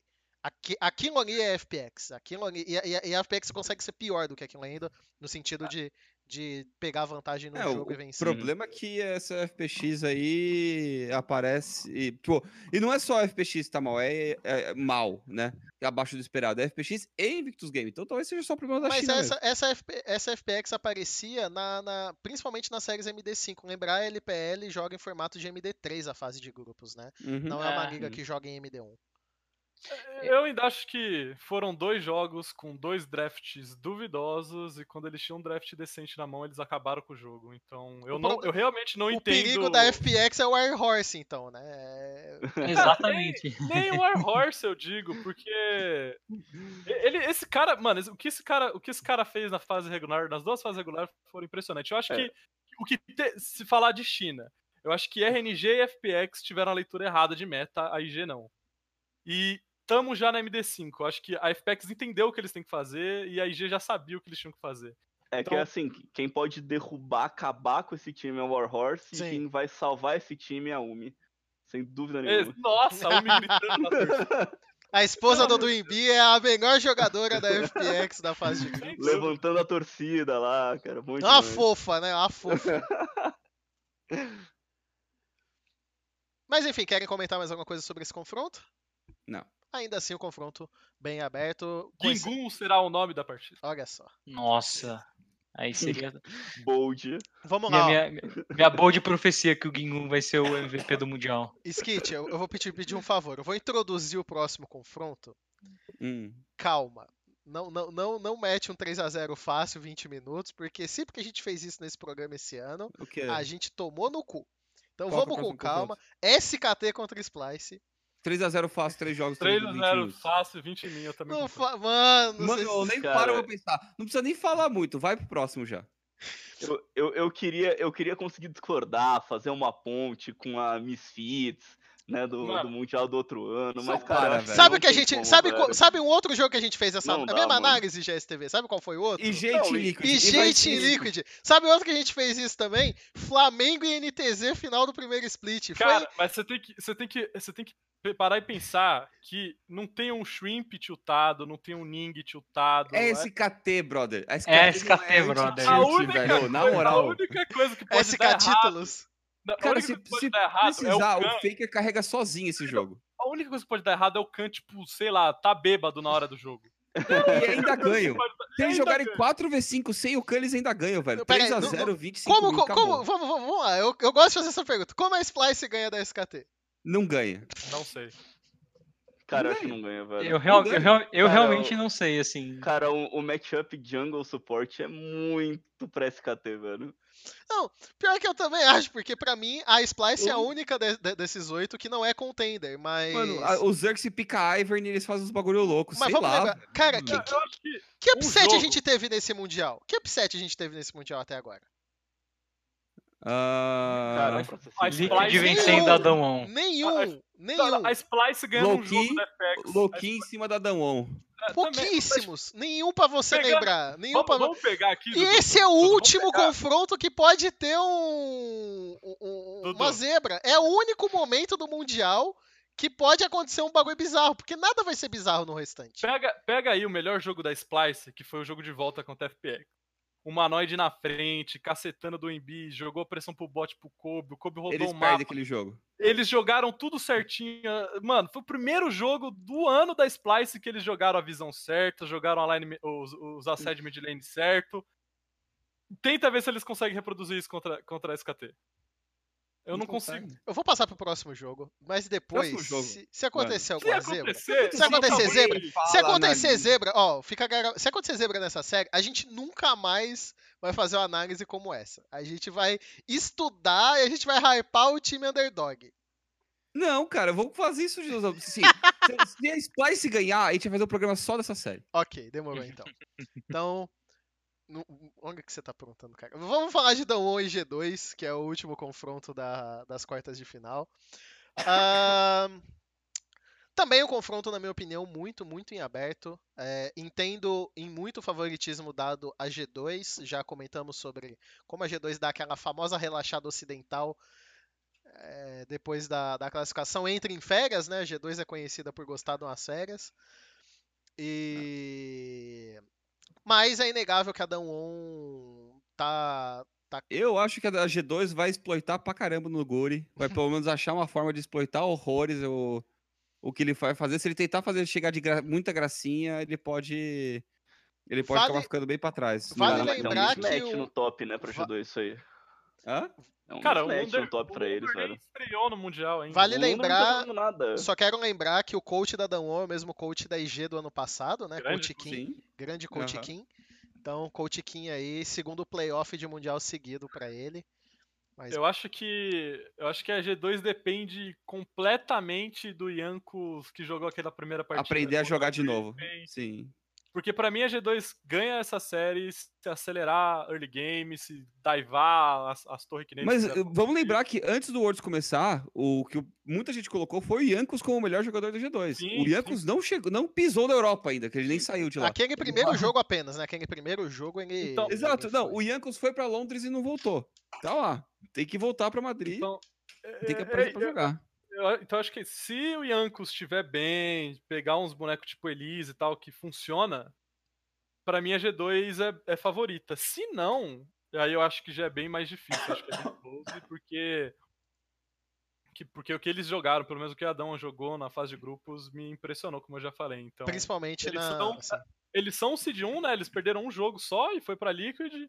Então o Showmaker tá na fase muito boa. Se o Craps ousar aparecer, parceiro. Cara, Deixa a eu série acho, difícil. eu acho que assim, honestamente, quem colocar a G2 ganhando esse matchup aí é torcedor. É Não clubista. é top? baseado no que Do rolou. top?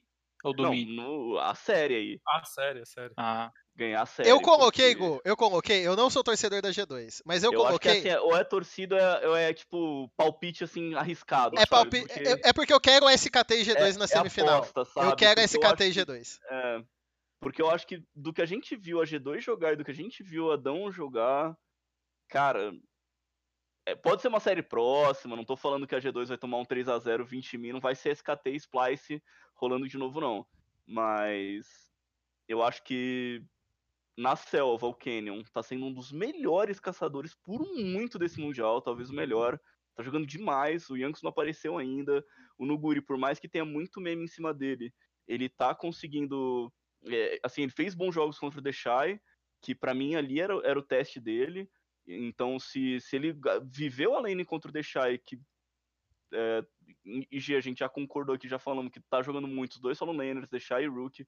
Se, se, o, se o Nuguri, com aquele jeito duvidoso dele de jogar, aguentou a lane do Deixai, eu acho que é, o Under, do jeito que tá jogando, vai ser facinho para ele.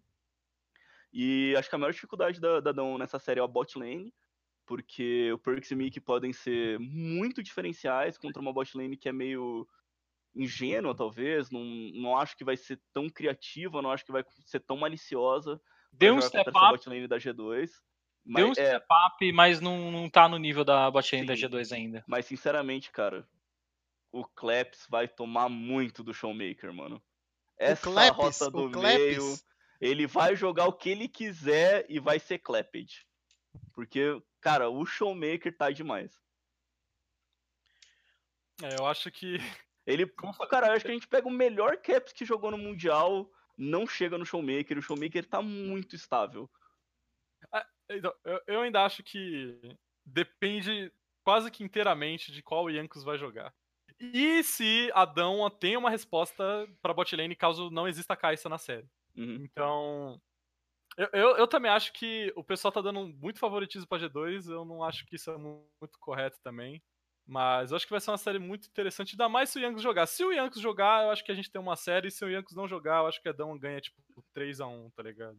Então, Sim. vai ser uma série difícil, acho que vai ser uma série é porque difícil pra G2. Eu, eu acho que a G2 vai fazendo uma das coisas que eu falei que até o pessoal deu risada, mas que para mim é muito verdade.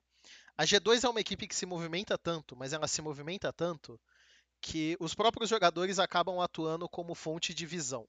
Então, é, é, é tanto os jogadores se movimentando pelo mapa o tempo inteiro que eles servem como próprias sentinelas ambulantes. E isso faz a G2 ter um potencial de leitura de movimentação adversária ou de controle de objetivo muito forte deram risada quando eu falei isso, porque eu chamei eles de sentinelas ambulantes.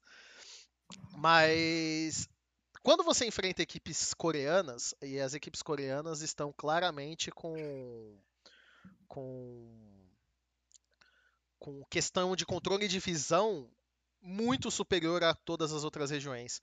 Eu acho que inclusive a Dawn pode punir a G2 nessa movimentação tão frequente que eles têm. É... Eu realmente acho que a G2 é uma equipe muito boa no que ela faz isso, mas eu acho que ela não enfrentou nenhuma equipe que tenha tanto controle assim de visão para punir exatamente essas movimentações deles. Eu acho que cada um pode ser essa equipe. Foi o que a Griffin fez.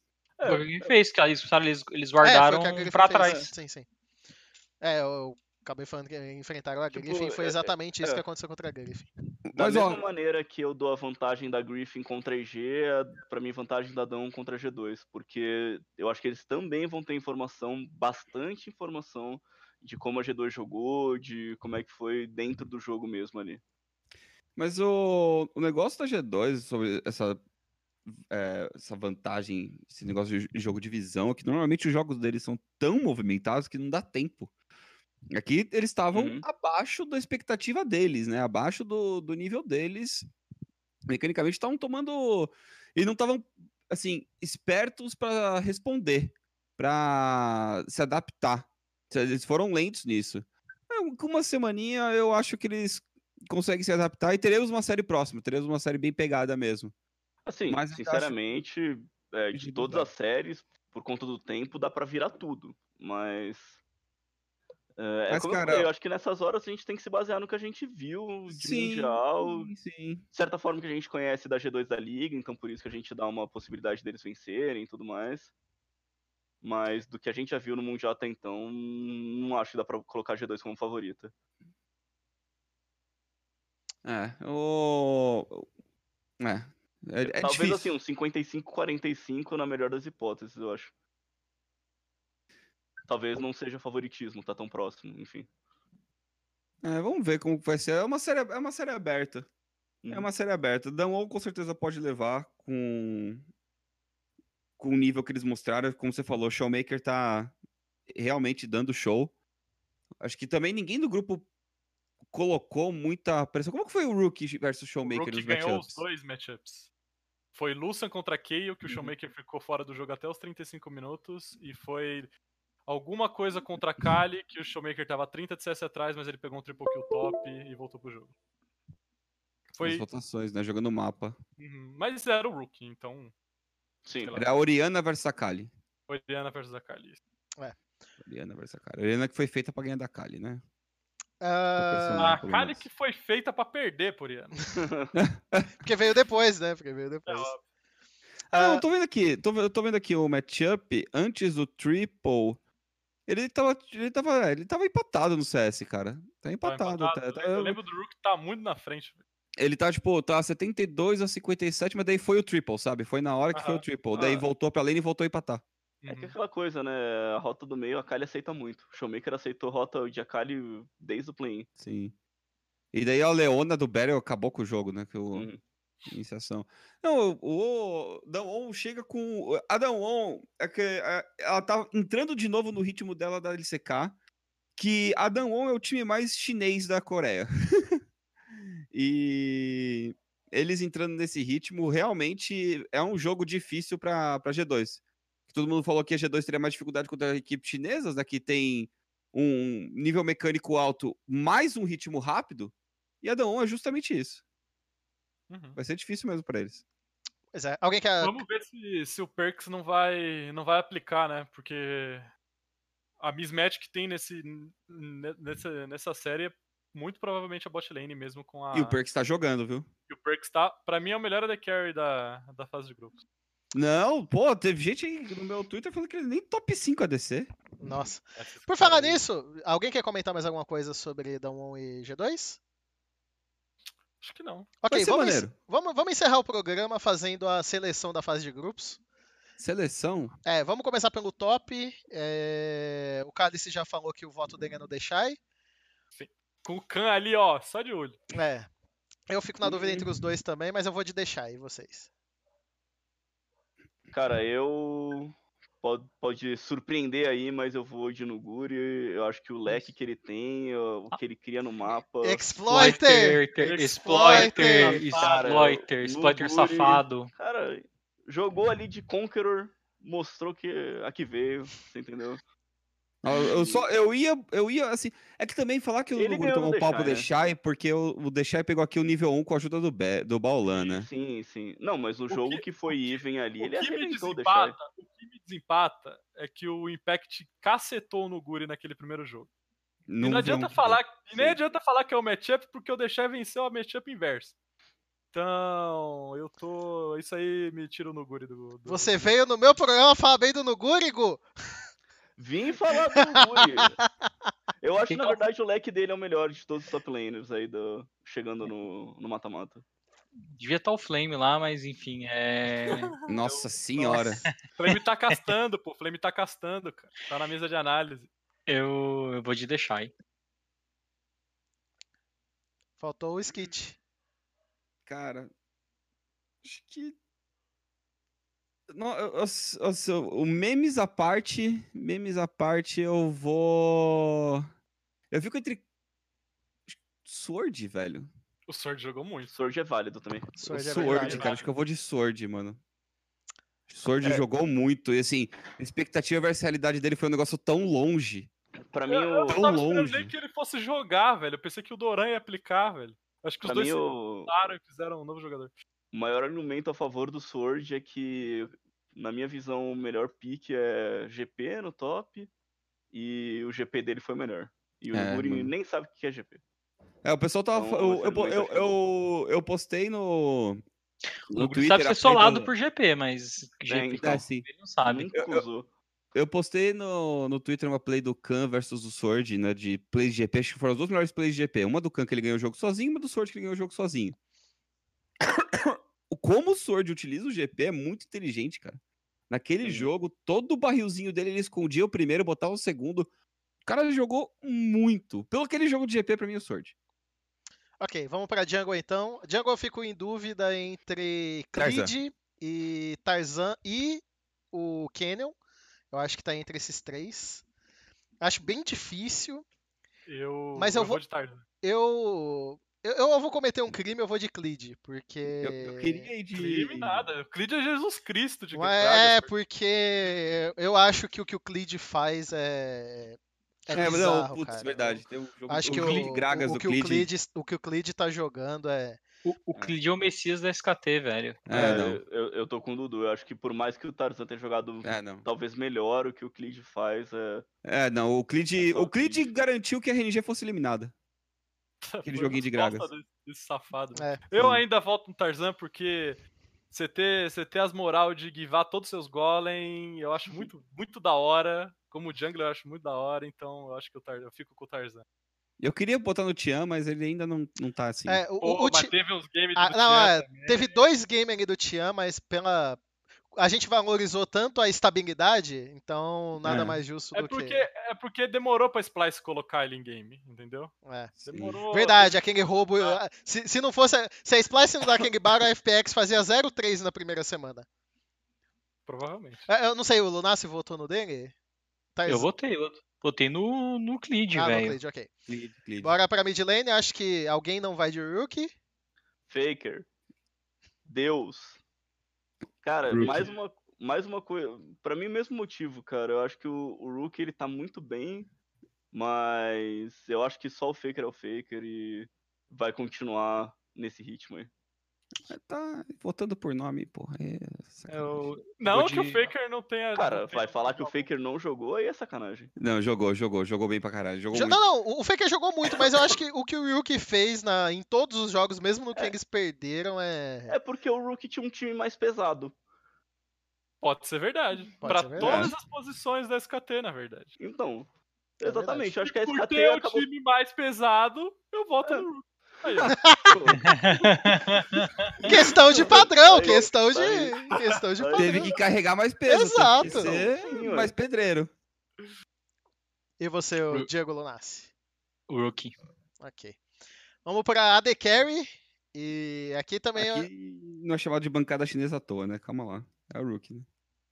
AD Carry? AD Carry tem o Perks, tem o. Viper. O Viper. Tem o Nuclear, jogou bem os jogos de Dá pra colocar o Ted ou vocês acham que o Ted. Né? Nem apareceu, nem, nem precisou aparecer.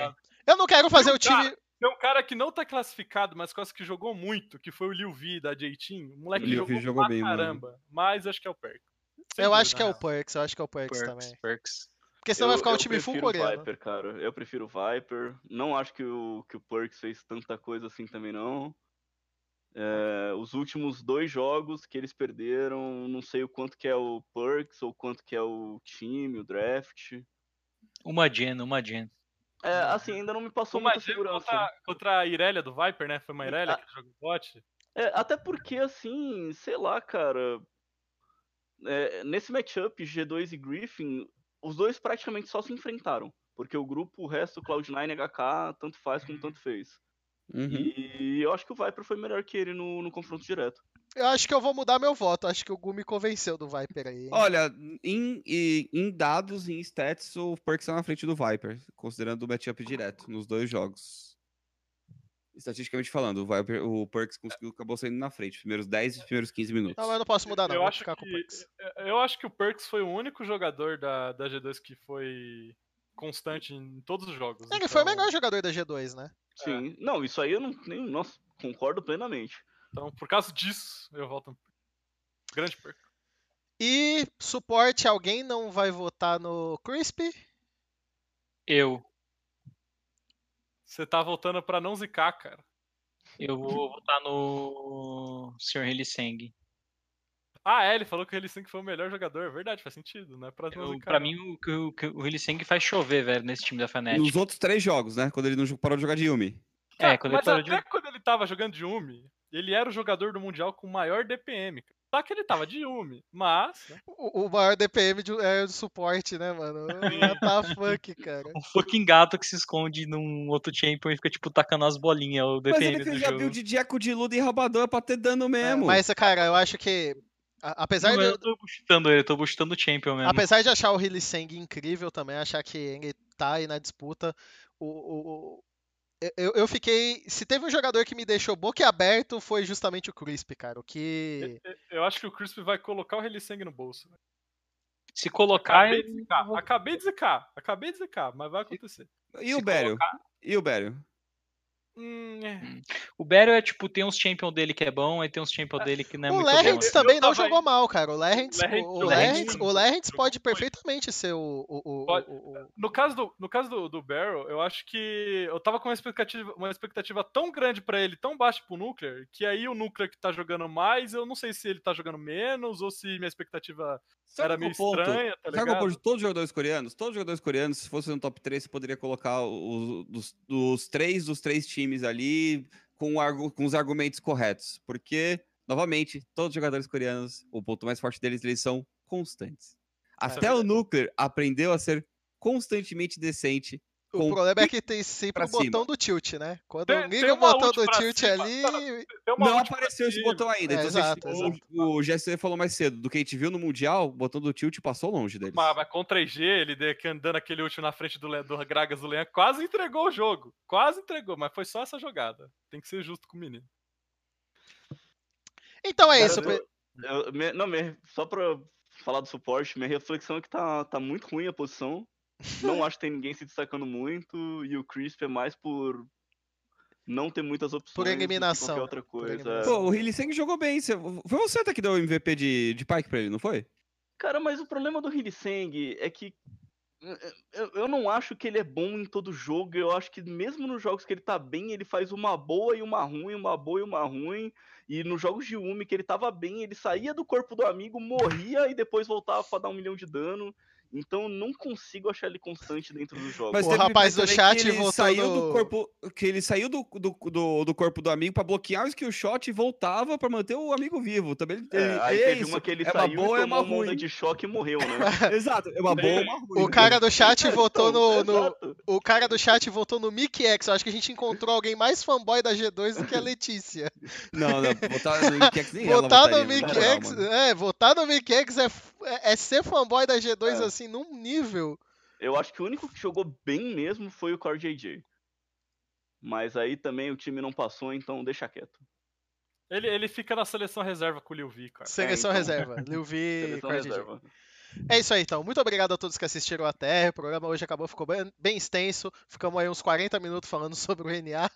A gente é muito bom nisso. A gente é muito bom nisso. Mas é enfim. É, é, é, é falar de NA igual falar de CBLOL, cara. É verdade, é verdade. É, é, é, é fácil de achar argumento. E... É, é fácil, né? Vem, vem aqui que se não deixar, não para de sair. Lembrando vocês, a gente volta na próxima segunda-feira, dia 28, às 19 horas. Se, se não tiver, se tudo der certo, né? Ontem deu tudo errado, mas hoje deu tudo certo, conseguimos fazer o programa. Então é isso, a gente espera vocês Cara, aqui no pera, dia. Pera, Dudu, o pessoal tá pedindo palpites. Será que vale não, a pena? Não, não vai ter palpite, não. Vocês vão rápido, aprender. Vai, palpite não, não, rápido, não, não, não, não, não, não, sem palpite. É... Cara, mas por que, que palpite? A gente, é, a gente fez análise completa. Séries, é só ouvir. É, só ouvir. Não, não, não, não tem palpite, não. Porque vocês tá só vêm cobrar a gente pelo palpite. A gente fica aqui. Tá muito na cara. A gente fica duas horas e meia falando dos jogos. E aí vocês vêm nos comentários encher o saco por causa de palpite. Então vai ter que ouvir o programa e entender a análise do que ter palpite.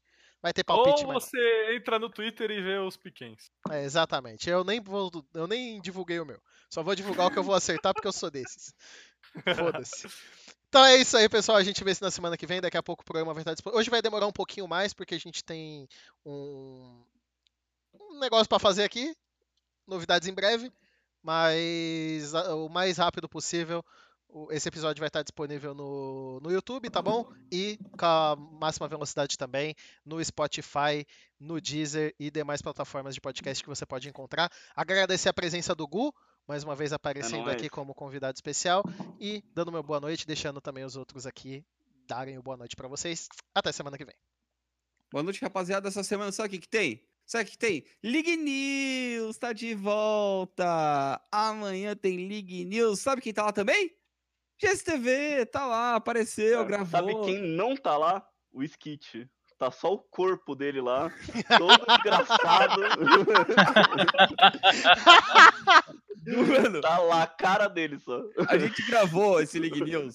Assim, o, o melão querendo morrer. A gente gravou esse League News domingo após a transmissão. Eu tinha saído do hospital no dia anterior e, tipo assim, morrido e aparecido para fazer a transmissão. E daí a gente foi gravar o League News com eu tomando antibiótico. Eu tô, botei antibiótico pra dentro e fui gravar. Maluco, eu tava assim, ó. É, rapaziada, boa noite. Vai ser um bom League News. Nossa, eu tava, minha cara era pura morte. Todo, de todo mundo, mas vai ser legal. Quarta-feira, às 8 horas da noite, não deixe de assistir. Bom, valeu aí quem assistiu. Essa semana aí vai ser um texto meu. Vou dar o título: é oito times, oito jogadores e oito campeões. Vai um texto legal, então vão lá assistir. E Assistir valeu, é não, lê. lê. Vai lá, lê. lê. Ah, aliás, eu vou... tá assistindo agora? fazer propaganda também para ler que ela vai fazer o torneio da Logitech nesse fim de semana, pessoal, com o time brasileiro jogando lá. O time brasileiro que vai jogar é Tirim no top, Jovirone na jungle. Quem que é o mid? Atlanta. Atlanta, Atlanta. no mid, Lusca e Baiano. Vão jogar o torneio no México. Ela vai fazer o comentário do torneio, se eu não me engano, com o Pepo na, no casting. É o Logitech GTI. Então fique de olho nas redes sociais dela para ver os horários a sexta e sábado, se eu não me engano. E eu aqui, agradecer a todo mundo aí pela, pela audiência e se Deus quiser, se tudo estiver abençoado, o PX vai passar, vamos para a semifinal, provar para todo mundo que, que, eles estavam errados, mas enfim, isso é história para a próxima segunda. É isso aí, obrigado.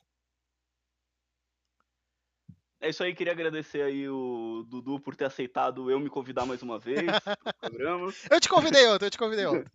Sim, é, é, eu gosto que às vezes é, sinto falta de ter um espaço maior para falar e sei que encontro aqui, sei que a gente tem sempre bons debates e é isso aí, pessoal. Muito obrigado aí vocês, pessoal que acompanhou, a gente se vê no sábado.